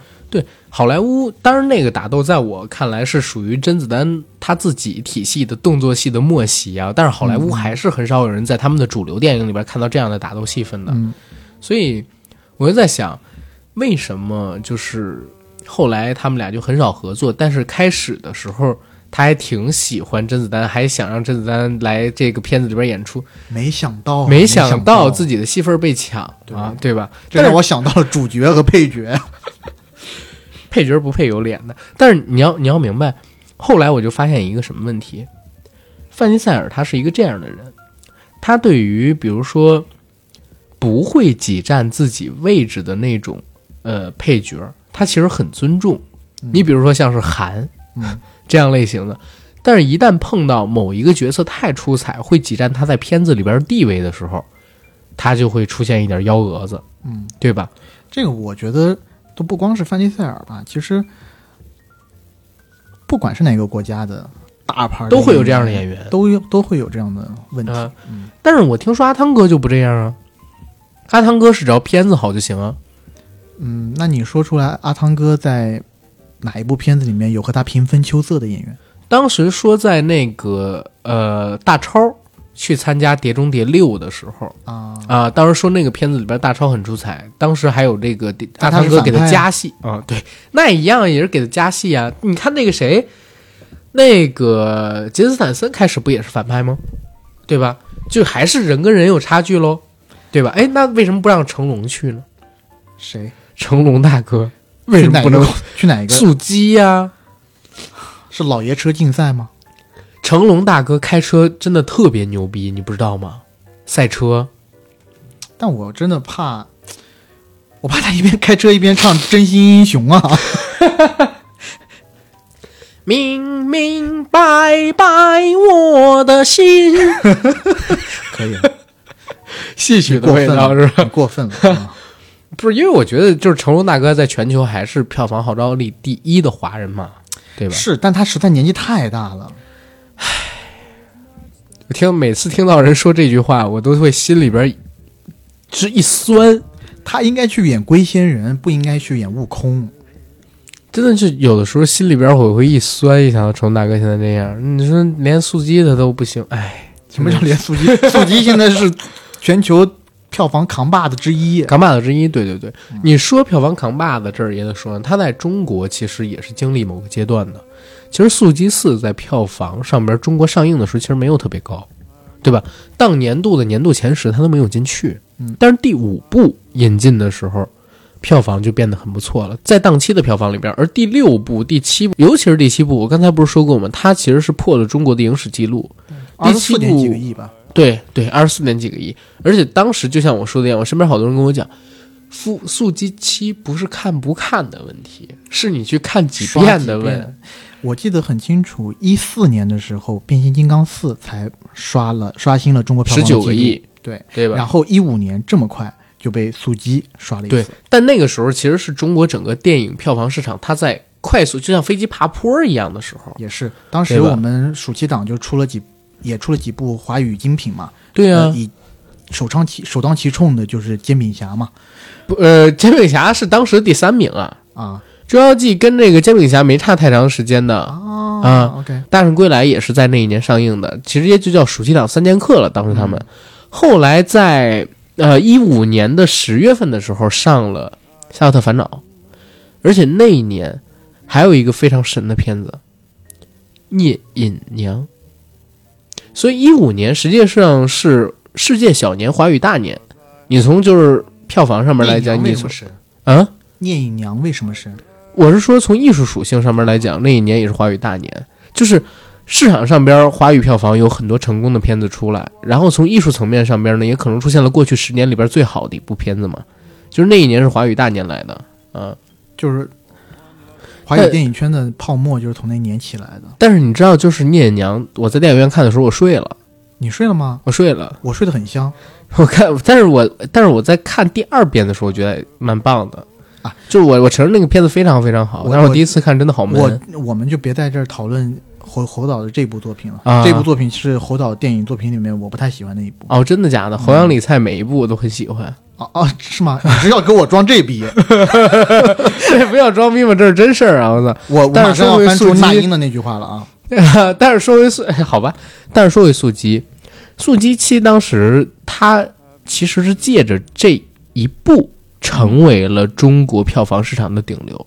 对，之后速八也是，就是大家抱着极大的期待的，因为你前一部如果成了一个顶流的话，你后面是有前一部的票房加成在的。你当它再上映的时候，我觉得到速八的时候，大家就成为了一种人人都得看速八，就速八有点像春晚的那种感觉了。但其实速八它有一点没达到我当时的一个票房预期，我当时觉得速八上还不得三十亿，就最少三十亿，最后没想到就拿了二十来个亿跟影片的成分、啊成色是不是有关系？系？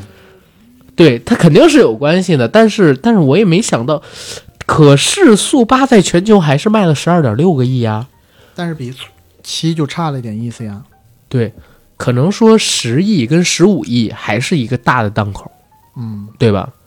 你看全球破十亿的片子其实很多，但是上十五亿的就那么几部。啊，但讲真讲真，看速八的时候，你知道我在哪儿看的吗？速八速八，啊，我当时在拉斯，你不是在速八？看的吗？不是，好的我在拉斯维加斯、啊哈凯撒宫。啊哈当时环球影业办了一场提前场，全球提前场，啊哈，我在那儿看，坐在大概倒数第二排。你是要跟我装这个逼了是吗？没有，只是比较凡尔赛。啊，好的，但我在当时看的时候，我不知道是因为我的英文能力还没有达到那个水准呢，嗯嗯还是说，啊、故事确实没有七打动我。反正当时我看的时候，我就觉得没有七好看。我也这么觉得。然后可是你，我小气了一会儿，不瞒你说，那么那么宝贵的机会啊、全球提前，你说提前多少亿人嗯坐在那儿看，我小气了一会儿，我只能这么跟你说眼，睛一闭一睁，十几分钟就过去了。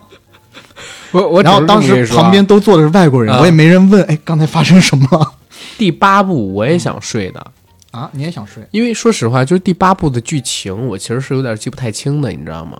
直到就是就是前几部的那些剧情，我基本你想，速激一、速激二，我现在我能跟你说出的它是什么剧情，嗯，但是速激八，我真的是在咱们录节目前，我又回补了一下，那片子明明是我最近最近看的一部片子，在这个系列里边儿，对吧？我又重看了一下。特别行动你没看吗？特别行动看了，但是最近最近的我还看了一下嘛。特别行动的剧情其实我也能记得清，但是速激八的我还真有点记不太清，其实我也有是有点记不太清，对？吧？因为他们那时候找那个导演是个黑人，然后他之前拍的几部电影，我总感觉跟这个系列有一些格格不入。他这个系列其实我在想啊，他是什么样的契机找来林一斌、找来温子仁这样的华人去拍的呢？嗯，就是《速度与激情》，它是真的有这个在华人市场的这个怎么说天生的好感源儿，就是不论他们的观点到底是怎么样的，但是他的导演跟主创里边起码都是有华人担当主要角色的。你像林奕斌是带着《速度与激情》走上巅峰的这么一个导演，而温子仁呢是承担了重担，帮助《速度与激情七》创下票房奇迹的这么一个导演。其实就像我刚才说的，我刚才不是提到说《速激七》里边开始有很强的中国元素嘛，对吧？我开始开了个玩笑说是郭达，但其实不是，最重要的元素是中影的加入。嗯，从《速度与激情七》开始，片头的出品方里面就有中影的名字了。嗯，第二出品方，而且是对，就反正你在中国做嘛，对，然后给中影点份额，让他也赚点钱。何止赚点？儿啊！我觉得中影，我听说《速激七》是踩上了一个就是大惊喜，因为在《速激七》它起始创作的时候，他们不就参与了吗？但是他们当时也没有想到能卖二十多个亿啊！我这么说吧，其实这个跟中影参与不参与倒是两码事，他们倒没怎么真没怎么参与，对他没就是怎么参与，就是只投就是踩着一个大大大礼嘛，对踩中一个大奖。但你要这么说的话，你这么想一想啊，分账片的分账票房啊是百分之二十五嘛，但国产片呢，片方这边是拿大概百分之三十几，嗯对吧？嗯，百分之二十五到百分之三十几这个差额给谁拿去了？哦，给某就是一些发行公司，他们其实什么都没做，对吧？啊还某一些机构，他只是打一些章章，好的好的好的好的，是不是已经不能已经好的好的是是是啊是是对不对？是的是的，就其实他不投他也赚很多。没有那咱不不要这么说嘛，啊，不能这么 我不能这么讲，能多赚为什么要为为什么要少赚呢？你你你你到到时候那个的时候，把我适当的把它减掉啊。OK，能多赚为什么要少赚呢？你要这么去理解。我对《速激九》的票房预期，你知道吗？其实还挺高的。嗯，昨天晚上咱俩不在聊这个问题吗？对，就是我说，因为前段时间市场实在太冷了，而且就是观众有太长时间没有看到大体量的好莱坞的新片子上了。我们之前搞过复映，嗯，对吧？然后我们也搞了一些呃，就是其他的好莱坞片子首次在大陆上，但是都是一些规模体量比较小的片子。也不能说小，像《信条》也不能小的。但《信条》跟这不一样，《信条》它对普通观众，哪怕不是《信条》，你就说呃诺兰的《黑暗骑士》，嗯，它在中国跟《速激》也是两个类型的片子，就是是商业元素上是比不了的呀。就你就直接说是好莱坞顶级的票房怪兽，对对，商业大片儿，嗯，它是真没有。对你像呃神奇女侠，它可能投资当量差不多，嗯，但是神奇女侠跟速激，你信不信扔到市场上面去，很多普通的观众会选择速激的，啊，当然啊，对吧？但我要重申一点，《神奇女侠二》和这一部《速激》的投资当量也是相差啊，对一个是十五亿体量的片子，一个是七八亿体量的片子。我说的都是前作啊，嗯按前作的体量来算这一部的成本，他们俩肯定是有挺大差距的。那你就想，其实市面上边其实苦没有好莱坞片儿已久，然后市面上边也确实在过过去几个月，你说哪部片子让你觉得特惊喜？没有吧？嗯，你说《悬崖之上》有吗？其实《悬崖之上》我也不是觉得特别好，咱上期已经聊过了。然后你的婚礼，阳光劫匪，嗯，真三国无双当然是很是惊喜了，但是它片方就我就觉得比较没准儿，为什么要提前一个礼拜就就把它放到流媒体上面去？然后真的像《速激》这个片子，它现在上的话，我不能说是人和它占了，但天时地利它能占，对，就票房不会差的。而且你知道它的天时地利好在什么程度吗？啊。本来它的档期还没有这么好，啊。因为本来黑寡妇啊，是在五月之，就是它这个档期之前要上的，但是后来黑寡妇移到了后边去，我忘了是六月还是七月了。现在啊。在好莱坞。本身这部片子在美国的上映档期也是六月二十几号，对，但是在中国和中国台湾啊上映档期啊现在是五月二十一，啊，在台湾是五月二十啊，但是他现在已经把这个，因为台湾疫情又起来了嘛，所以他现在往后拖了。我现在不确定韩国是什么时候上，可能也差不多时间。反正东亚这块儿是全球最先看到速激九的。好吧，那既然聊到速激九，AD 你就得跟大家聊聊速激九。你不是已经看了吗？你好像是全球，不是你不能说全球，你是大陆应该是第一批看的这个片子的人之一啊应该是吧？啊！但反正呃，速激九好看，不是 过瘾，爽。你你这个你这个语气就有问题，你跟大家讲讲怎么好看，怎么过瘾。就是确实也像你讲的一样，嗯，我太长时间没有在电影院里看到这种量级的好莱坞的动作片了。对它的飙车戏让我肾上腺素狂飙。嗯，你应该在他们公司看的吧？对对对，这片子应该你们看到就是最终的上映版本，不会有什么删减之类的吧啊，当然。啊，当然，当然，就是呃，但凡是好莱坞公司要给大家看，超级大片的这种没什么删减。就是好莱坞公司可以给大家看片的时候，一定是和上最后的上映版保持高度一致的啊而且环球是非常讲呃原则的一家公司，嗯，非常守规矩、哦，OK OK，嗯好像在影射什么。我们不说，你接着来讲。啊，我没有影射什么呀，因为我们一般啊看这种体量的系列电影的时候，都会有一丝害怕，害怕什么呢？嗯，就是因为你要知道，在看电影之前，我其实看了好几支预告了。啊，但预告里面，其实看到了很多突突突一顿打的那种场面，然后我会很害怕，就是预告里已经把最劲爆的场面都已经宣泄完了。no。预告里边有一个场面才是最劲爆的，嗯，蒙安黄瓜，就是这个是最劲爆的。你这个真的是像二十三倍体一样。那没办法，你快点说。对啊，我的意思是，有很多的电影，它会把最好的、最精华的部分都留在了预告里，然后导致你进去看正片的时候，其实你发现那些惊喜的点都没了。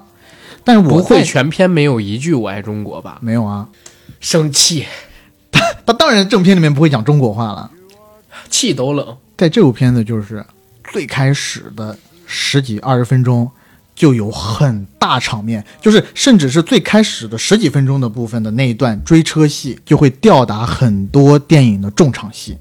我说的是好莱坞电影的重场戏，哦，就它非常的精彩，包括中间有几段，其实你现在在那个预告片里面也可以看到的一些镜头，嗯呃，我很喜欢的，中间有一段是唐老大带着他的团队要逃脱坏人的追捕，开车进入的了一片地雷地，森林里面都埋着是地雷，又全是树。他们唯一的方法就是以时速超过，好像是一百一十英里还是多少的时速，开过这片地雷地的时候，你车子开过去了，延迟半秒，地雷还才会爆炸。你以这样的速度在这片地雷地上疾驰，你是可以安全无恙的。所以这群人就要在树木那么密集的树林里面，以这么快的时速飞奔。中间那个莱迪还开的是摩托，所以啊特别的精彩刺激。你说到这儿，我也得提了。罗德里格兹是我认为好莱坞渡江啊，怎么说？刷了很多部，就是票房成绩极其极其高的片子。阿凡达对，但是他本身人气又没有那么高的一个演员。是，杜江老师就是，你看他现在票房是不是过百亿的？嗯，但是所有票房过百亿的，我不说那个女演员，我就说男演员里，杜江老师是就是我不能说他人气最差，反而是最没有存在感的一个 你这么说的话，我要说那一句话：啊。主角和配角一样重要。罗德里格兹也是一样，嗯，罗德里格兹，你看，呃，现在除了第二部和第三部，然后他其实都出演了，对吧？对。然后除了速激的系列之外，他还有《阿凡达》，然后除了《阿凡达》之外，他还演过其他的系列，就是他是属于这样一个人，而他又不是像，呃，Motherfucker 侠一样，也就是我们的瑞克局长一样，就是到处去串，他真的就是撞上这个系列，然后撞上另外一部片子，呃，对，大片子。大配角，大配角，对，他是大配角，就是承担主要角色的这种，就真的我能想到对标的就是中国的杜江老师，就其实之前啊，他们选惊奇队长这个角色的时候，我还挺奇怪的。就是惊奇队长这个角色，你与其去选那么一个新、有点新的演员，你还不如让罗德里格兹这种，啊对吧？大配角来当一当。其实选谁都一样、啊那没办。法。当时房间的时候，他演的那个角色就非常女性主义啊，嗯，就是反性剥削嘛，嗯，对吧？那那个是非常对的一件事。当时其实做这个角色的选定的时候，其实没什么大问题。大家觉得选惊奇队长这个角色有问题，是在选了他之后，他自己在拉尔森的一系列的那个就是奇怪的言对，就让他出现了很大问题，但是又骑虎难下了。那个时候，那你要因为他发表这些言论，你把他开除了，嗯，那不更得罪人吗？其实我是你这么一说，我是真觉得，就罗德里罗德里戈兹这个演员啊，他真值得好莱坞去给他拍一两部以他为主角的动作片。查理斯塞隆有《极寒之城对》，对吧而且那个疯狂麦克斯，？Jennifer Lawrence 他有那个《红雀》，还有《饥饿游戏》。对，那罗德里戈兹这么悍的女的，你拍一两部这种女女主的动作戏咋的了？连最近我知道的一些消息啊，因为最近好莱坞这种政治正确非常强嘛。如果是如果你是女的，然后又是黑人的话，嗯，哇，那你可是罗德里格撞了头彩兹好像不是黑人，他好像他不是拉美裔，对他罗德里格斯这个姓就是西班牙对西班牙裔跟那对对对种有关的。我要讲的那个黑人是黑豹里面的那个啊卢珀呃卢呃卢普塔是那应该是这么念吧？那个女女演卢珀塔对对对，啊，他咋了？最近反正接到了蛮多动作戏的邀约，嗯，好吧，但是真的女主，他可能就是拉美裔跟非洲裔在美国还是不太一样的语境。如果罗德里格兹是个非洲裔，嗯，可能就不一样了。就像那个佐伊索尔达纳一样，就像一棵海草，海草，海草，随波飘摇，就飘摇起来了。其实《速度与激情》这个系列里边，嗯，女演员，在我看来，大部分是有点像当年的香港电影，是作为元素堆砌进去的。嗯，但主要是荷尔蒙男性爆发的那么一个系列。啊当然，就是这个里头女主呃，就是女性角色全是配角，对啊，在速呃在速九里面，其实女性角色也很多，但是你要说真正出彩的，呃，罗德里格兹算一个对，啊，包括他的啊查理斯塞隆当然也算了，嗯，就是啊，但凡是有有角色的，我觉得还都还行，就在这一部里面还但其实有一些所有的速激系列里边出现的女性角色，我最喜欢的还真的是盖尔加朵的吉塞尔。嗯，她是我长得漂亮吗？不，她那个角色，你要你要明白，她那个角色跟罗德里格斯还不一样。罗德里格斯一般是承担着唐老大的恋人嗯这个角色出现，他的功能性其实，在林一斌执导后的速激系列里边就没有那么强，对吧？一般是一个串剧情的那么一个角色，偶尔会安排他几场打戏。但是吉塞尔那个角色，他是集性感、美貌于一身之外，他在整个侠盗团队这么一个飞车团伙里边是有自己的功能性的，而且像第五部他去套取指纹、掌纹这样的桥段是有的。他本身的能力不弱于那些男性角色，甚至他比韩还要出彩儿。当时他那个角色出现之后，是在全球俘获了一帮他的粉丝的，结果就给写死了。听说好像第十部他也会复活，嗯、这个我就不太清楚了。反正《速度与激情》系列死了都可以复活。对我，我看到他们的说法说，等到第十部的时候，因为他第十部跟第十一部好像要做成复联三跟复联四那样的一个上映格式他，是背靠背对摄。所以就要把所有曾经在这个角呃这个系列里边出现过的主要承担过主要任务的主要角色全部都集结起来。那吉赛尔她老公都复活了，她复活又怎么了？而且我看了一下盖尔加朵的采访，她还挺愿意回归出演这个角色的，尤其最近跟什么那个 DC 又闹不愉快，对吧？嗯，但是我还没有讲完速九里面我喜欢的场面呢。那你就接着讲速九喽。啊，啊，我们还是回来讲速九喽。对，就速九，我觉得正式完成了超级英雄片的进化。啊哈，主线里，在主线里面，嗯，唐老大和他的弟弟基本上没怎么受伤，虽然他们有从七八层楼高的地方一起跳下去的镜头，但没有受伤。就是大家都可以在预告片里面看到的一个名场面，嗯在电影里头，我相信啊，如果是在 IMAX 荧幕上，在大荧幕上看到会更加震撼。就是唐老大带着莱迪开着车，冲着悬崖边开去，那是一个断桥，嗯哼，断桥还剩下一根柱子立在那儿，他直直的朝着那根柱子开过去，然后最后那根柱子被撞断，柱子头部被卡进了他的左前轮里，借着惯性，这个车子就像荡秋千一样被荡到了另外一边的山崖上。如果这不是电影啊，我肯定就骂街了。但它是电影，我知道啊，因为你看啊，首先它是一根木头，嗯，就是卡进去之后这么大的冲击力，木头不断它那个是水泥柱，啊，水泥柱不断也有问题啊。然后再有一个问题是，那个铁链子勾这么一个车，再加上那么大的重力加速度，哇，也不断。然后翻过去之后，那车翻过去一下，预告片里边我就想说了，俩人坐着一点事儿都没有，对，连安全气囊都没爆出来，只是安全带哦。嗯哼，就我真惊了，能遇到这样，确实没见过。就是他们从大概外传开始，当那个喊反派喊出我是 Black Superman 的时候，我就知道、哦、，OK，抛开玄乎其神的车技，大家都是超人。第七部里边都会有这样的感觉，就是只有你想不到，没有他们做不到，是对吧？硬扛着橡胶子弹，用手挡住橡胶子弹，再把枪打飞，这样的镜头在第八部里边都能出现了，我们还能有什么不敢想的？好吧，这一集里，我我我还我再透露一个，呃，我不知道大家在预告片里面看不看得到这一幕啊，就是在一个通风井的天桥上，唐老大站在中间，然后有几十个，OK，十几个坏人吧，全副武装的坏人、嗯，过来要捉拿唐老大一个，但唐老大就像鲁智深一样，他一使劲就把十几个人都撂到那个地上。范耶塞尔现在还能这么干，可以啊，真的可以啊。但是我其实想问的最核心的点是，这部我知道他们要上太空，嗯对吧？他们上太空的戏大概有多少分钟？这能说吗？嗯，可以上太空的话，其实是分支剧情，不算主线的。去也是在预告片里面看到的，罗曼和别人去嗯、上太空，然先是在地面试验那个车改装的车，对对对，嗯，不太多，那只是他们完成任务的一个环节，一个小环节而已，五分钟、十分钟的戏，差不多吧。其实一个喜剧点来，喜剧点，这么大的噱头做喜剧点，因为罗曼和那个他的搭档一直都是这个店里面的喜剧担呃，这个电影里面的喜剧担当啊。他们上太空是要干什么呢？就是去截取那个绿色的东西。好的，那绿色的东西是什么？又不能跟观众说。对我说到截取这个绿色的东西，我觉得已经是剧透了，我已经不知道能不能讲了。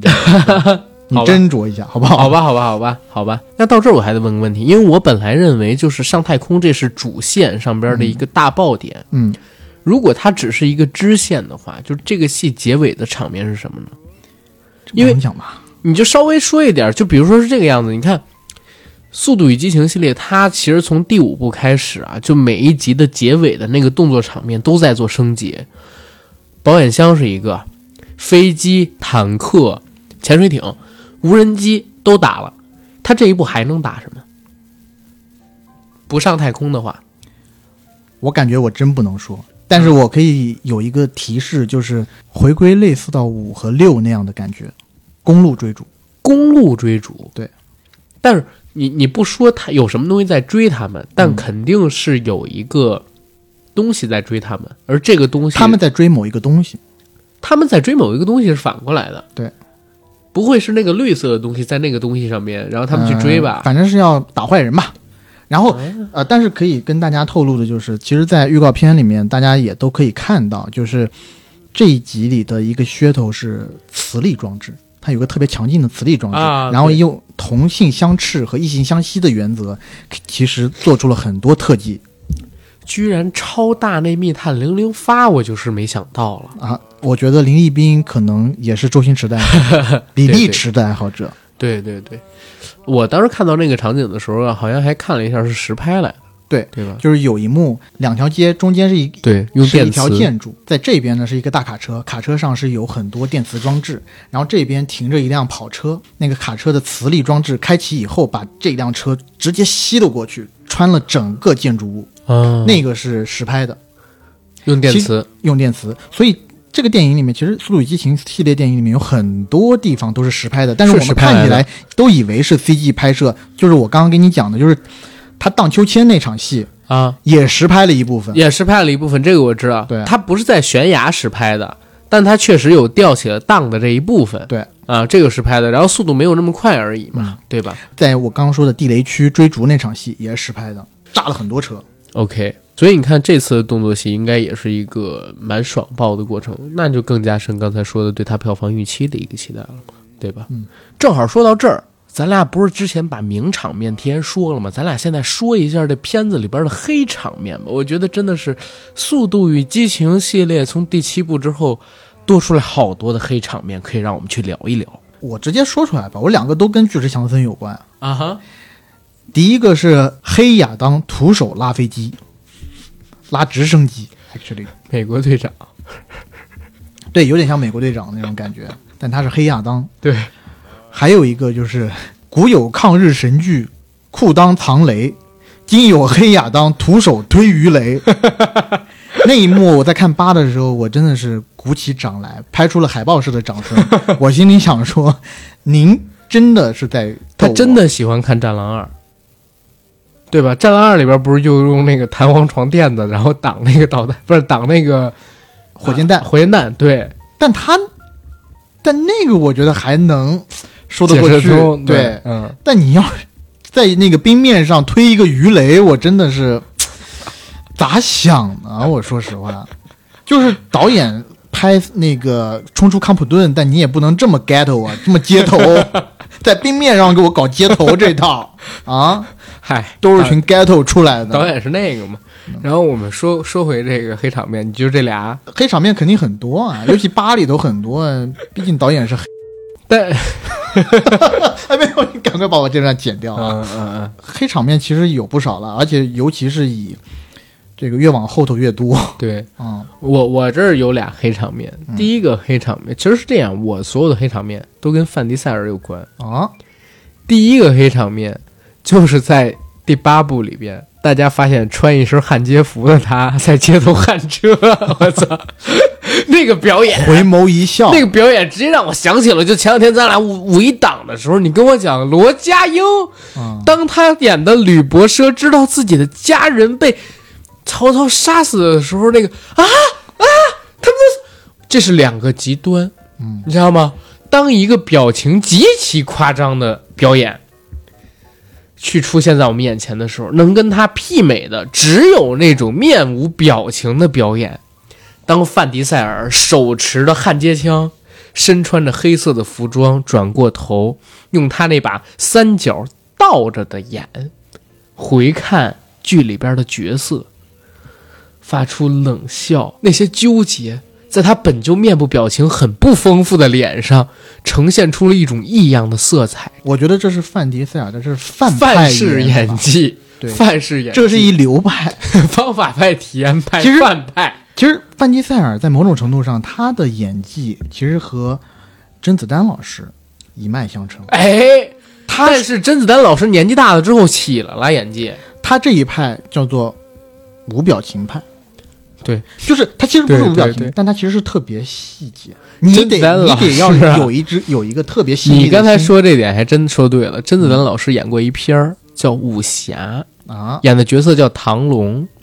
唐龙在那个片子里边，因为要演一个冷酷的杀手出身的这么一个人，当他开始杀人、开始做情绪上的动作的时候，就是面无表情的，就是面无表情的告诉你，我就是个杀手，一个面无表情的杀手。但范闲老师真的就是他要用自己本就已经很不富裕的面部表情，然后用那种很沙哑的声音告诉你，我不会演戏，但是我我我就是有星。但是当时那个场景出来，我第一反应就是太装逼了。你还跟我说什么？有一天笛卡尔醒过了，决定要将灵魂和肉体分开讨论。我就这么跟你说，不浪漫这么一个预告片，升级十倍都没有范爷装逼，对吧？范爷实在太装逼了，这是我脑子里边第一个黑场面。第二个黑场面是什么？第二个黑场面就是在我印象里边，也是在第八部里边。刚才其实是你提醒了我，这个黑场面就是大家容纳了肖进入这个团队的那个场面。嗯，那个也是黑场面来的，因为肖毕竟是曾经把韩杀死的人，那一直在喊 family family family family 的这么一个团队。你接纳肖成为你们，哪怕就是他没有明确接纳啊，他没有明确接纳，但是和肖放下的这个仇恨，我觉得也不能接受，对吧？就是他杀了我的家人，是而且我一直在强调家人，那我怎么可以接受他，然后成为我们这个团队里边的一员呢？对吧？哪怕是放下仇恨都不行的，就是这个东西说不通，它跟整个片子一直在强调的逻辑不通顺。对，这也是一个黑场面来的。好，那你说完了这个黑场面，嗯嗯我也要补一个黑场面。嗯这个黑场面就是我们巨石强森爷爷，不是我们巨石强森老师，嗯特别喜欢推广他自己的民族的文化，啊毛利文化。啊他在《特别行动》这部电影里头，就找了一群人，就有一场大战，是他自己的那群啊、亲朋好友，亲朋好友，然后跳着蛮毛利战舞，大家把上衣脱了，拿着那些砖镐头，砖鞋镐头破鞋，砖镐破鞋，不是，这不是，这不，这不，哎，我怎么说？这这不是张艺谋老师的电影，这不是三枪，这不是？三枪，这是。对，拿着那些扳手呀、土铳啦、剑啦，没，有土铳，没有火，没有没有火器，他们这儿。然后拿着那些。反正就是冷兵器，跟那群 跟那群有备而来的坏人对战，对然后而且是碾压，而在之前真的跳了一整段的毛利战舞，对，而且是无伤碾压，就是他们受到了就是当地的那个神的指引跟照护，然后零伤碾压。但那段我真的是目不忍视。我当时看的时候，我真的想，你这是弄啥嘞？比我说家乡话，这是咋回事？这咋个整啊？你个龟孙儿，我看 叫我不叫我？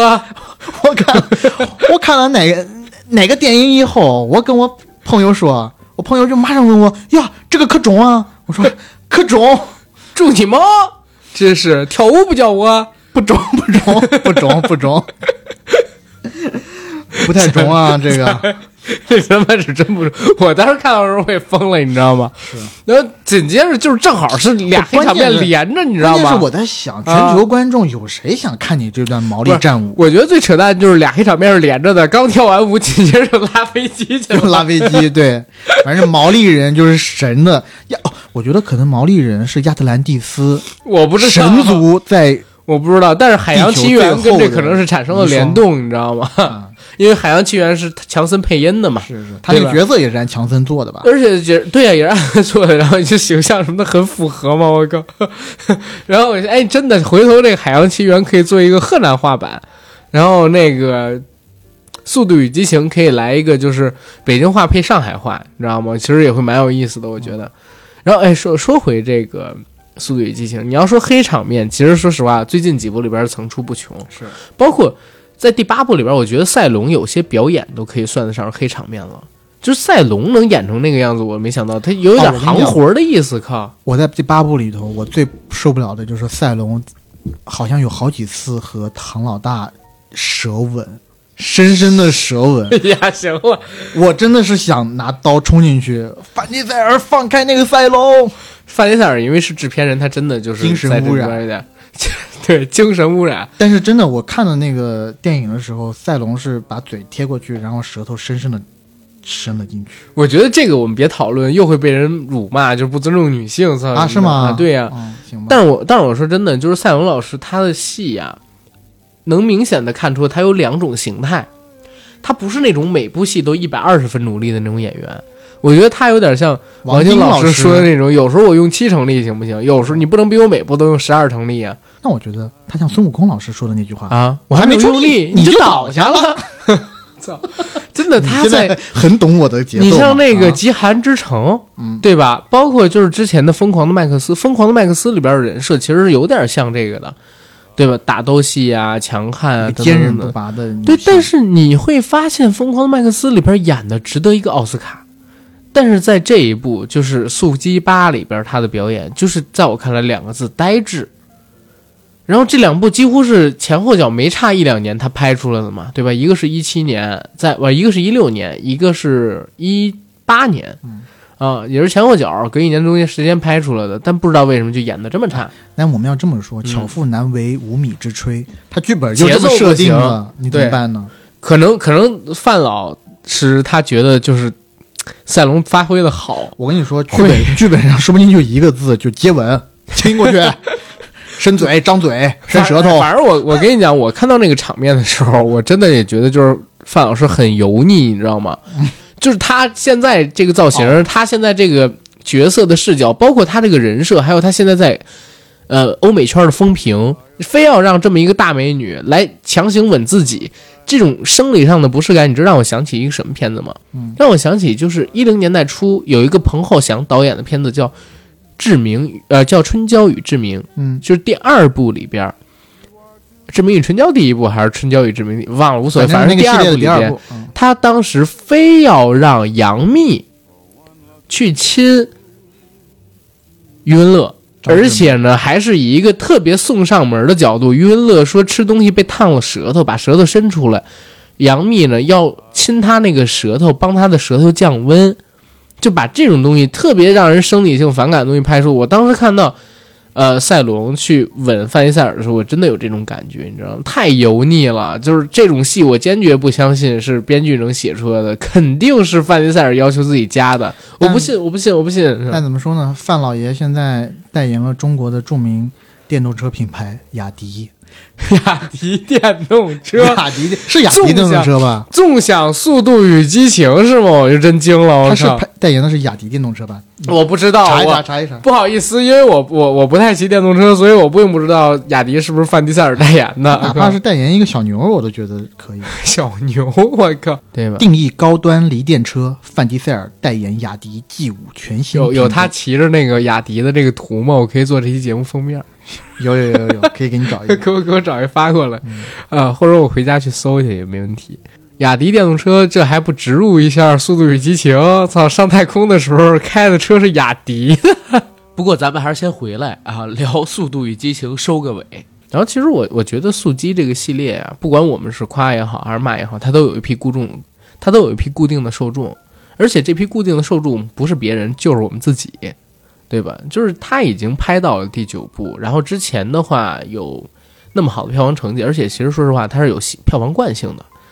当他上一部新作，就是你最起码你会走进影院里边去看，这是没有任何疑义的一件事情。我相信他片子上了最起码二十亿起吧。对吧？这一部只要它不是太烂啊，只要它不是太烂，二十五亿起，如果片子质量好的话，我觉得就是破之前速八的票房应该也不是什么难事儿。嗯，这个档期毕竟很好啊，嗯对吧？希望吧。对、我因为我们自己看了一下，不管怎么样，还是。对我们还是希望这个市场能够更好一点。只有好的市场，才能有更好的多种多样的电影嘛。对对，只有市场好了，然后才能有机会去聊其他的事儿。嗯，要真的都像四月份那样，我操，真的中国电影倒退多少年啊？那全那可能一转眼全都是秋菊打官司了，你知道吗？那可能是个好事儿，也说不准啊，是是是，我这么 你这么类比，其实类比其实不太好。其实不太好。嗯，有可能是全都回到举起手来。啊。嘿嘿嘿对，就巧潘子、巧奔妙逃，巧奔妙桃也很好啊，哥，你怎么一说就老说神片儿呢？真是哥，这真的回到举起手来那个年代。向时代举起了双手，潘子怒握起了 W，你你你不就想赚 W 吗？你控制不住啊！你把握不住，你把握不住我来握。我我来把握一下，没想到潘子也没把握不住，也没把握住。但是我告诉你，潘老师属实把直播玩明白了。等这事儿过去，潘子还是潘长江，嘎子是已经是查无此人了，对不对？对，就是大家还是别给人潘老师送流量了。我看前两天潘老师又出了一个视频，视频里边他还在直播，直播的时候直接当没看见那些写着上九类型的评论，然后他直接说我们现在在剧组呢。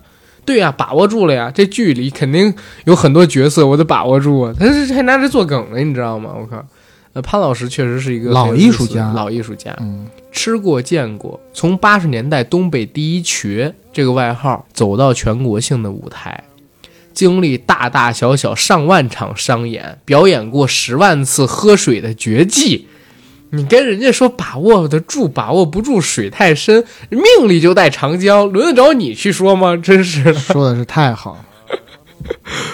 就像范迪塞尔现在说的一样，我们说人家就是跟这不合，跟这不合，对吧？这片子还有两部就完结了，啊，九现在要上，十跟十一一完，人家范迪塞尔依旧是功成身退，拿着这个系列赚到的钱早就够颐养天年了，轮得着我们说人家耍大牌，对吧？人家小肚鸡肠，人家油腻，我人家不和，表面一套，背后一套，我要再重申一点，我从来没有说范迪塞尔老师耍大牌，我只是觉得范迪塞尔老师的表演方式比较激烈。哦，他和他的表演形式和其他的老师相比，可能有些相冲。但是我的意思是说，我们轮不到说人家耍大牌呀、是吧？不尊重他人啊，等等等等的，包括我们也轮不上我们去说，我们怎么敢说人家范老师就是故意排挤其他能影响到他片子位置的演员呢？是对吧？我们怎么能说这个呢？对吧？人家人家还是挺成功的一个人，人家把握住了《速度与激情》这个系列呀，啊人家把握住了这个什么呢？份额呀，对啊，而且他人家成了制片人啊，他可不是打把见到几个 W 就打把握不住了吗？人家见到的是几个 D，你知道吗？几个 billion，几个 B。对，OK，要，说《速度与激情》啊，我还真是觉得就是《速度与激情》这个系列有一个挺奇怪的地方。我在前段时间给你录节目的时候提到过，就是我今年二十八，你如果让我想一个从小陪伴我成长起来的电影系列，没有完结的，嗯，那到目前为止，其实我觉得《速激》是一个。其实复联你知道吗？就是嗯，我自己会认为到复联四，对于我而言，它已经结束了。糖糖走了，就老子的青春完结了，是是这样。但是其实我告诉你，速激也是一个，速激也是一个，嗯，它还没有完结。就是你你想从零一年到现在，它其实虽然有过重启啊，但主线系列毕竟还在延续，人们也没变嘛，嗯，对吧？二十年，它也是一个时代的回忆。然后它到现在还没有完结，所以你夸归夸，骂归骂，你觉得有好多扯淡的地儿，只要它不是太烂，该走进影院里边看，我还是会去看。我基本上是属于这样一个状态。当然当然，嗯，然后别的我觉得就不用说太多了，祝福他吧，祝福他的票房成绩能好吧，然后也祝福我们听众朋友，因为这片儿上的时候实际上是在五月二十一嘛，对吧？那两天应该是大家都比较忙着找人去电影院的时候，嗯希望各位都能找到合适的人，然后陪自己去电影院里边儿，然后看看当时的电影。其实比起这部在五月二十一，我还是推荐去看《情书》。对吧？其实我还没有在电影院里看过《情书》呢，我还挺想去搂搂。希望大家都能达偿所愿，然后用上我们的小黄盒，是对吧？然后这儿再说一嘴啊，想加群的加 J A C K I E L Y G T 的个人微信，这是我们管理员的微信。然后关注我们的公众账号“硬核班长”，啊，关注我们的微博账号“硬核班长”。然后我们节目呢，现在由国酒品牌贝瑞甜心独家冠名播出，未来二十期他们全包了，所以每期节目开头跟结尾我们得 Q 一下，现在冠名我们的贝瑞甜心这个品牌，然后感谢他的支持吧，然后让我们这个节目也能呃有一个稳定的收入持续下去，对吧？然后有时间的大家可以到天猫淘宝店上边去搜索贝瑞甜心，搜索这个店还是很知名的一个品牌。对，嗯，然后就谢谢大家，嗯我们到这儿，谢谢大家。嗯。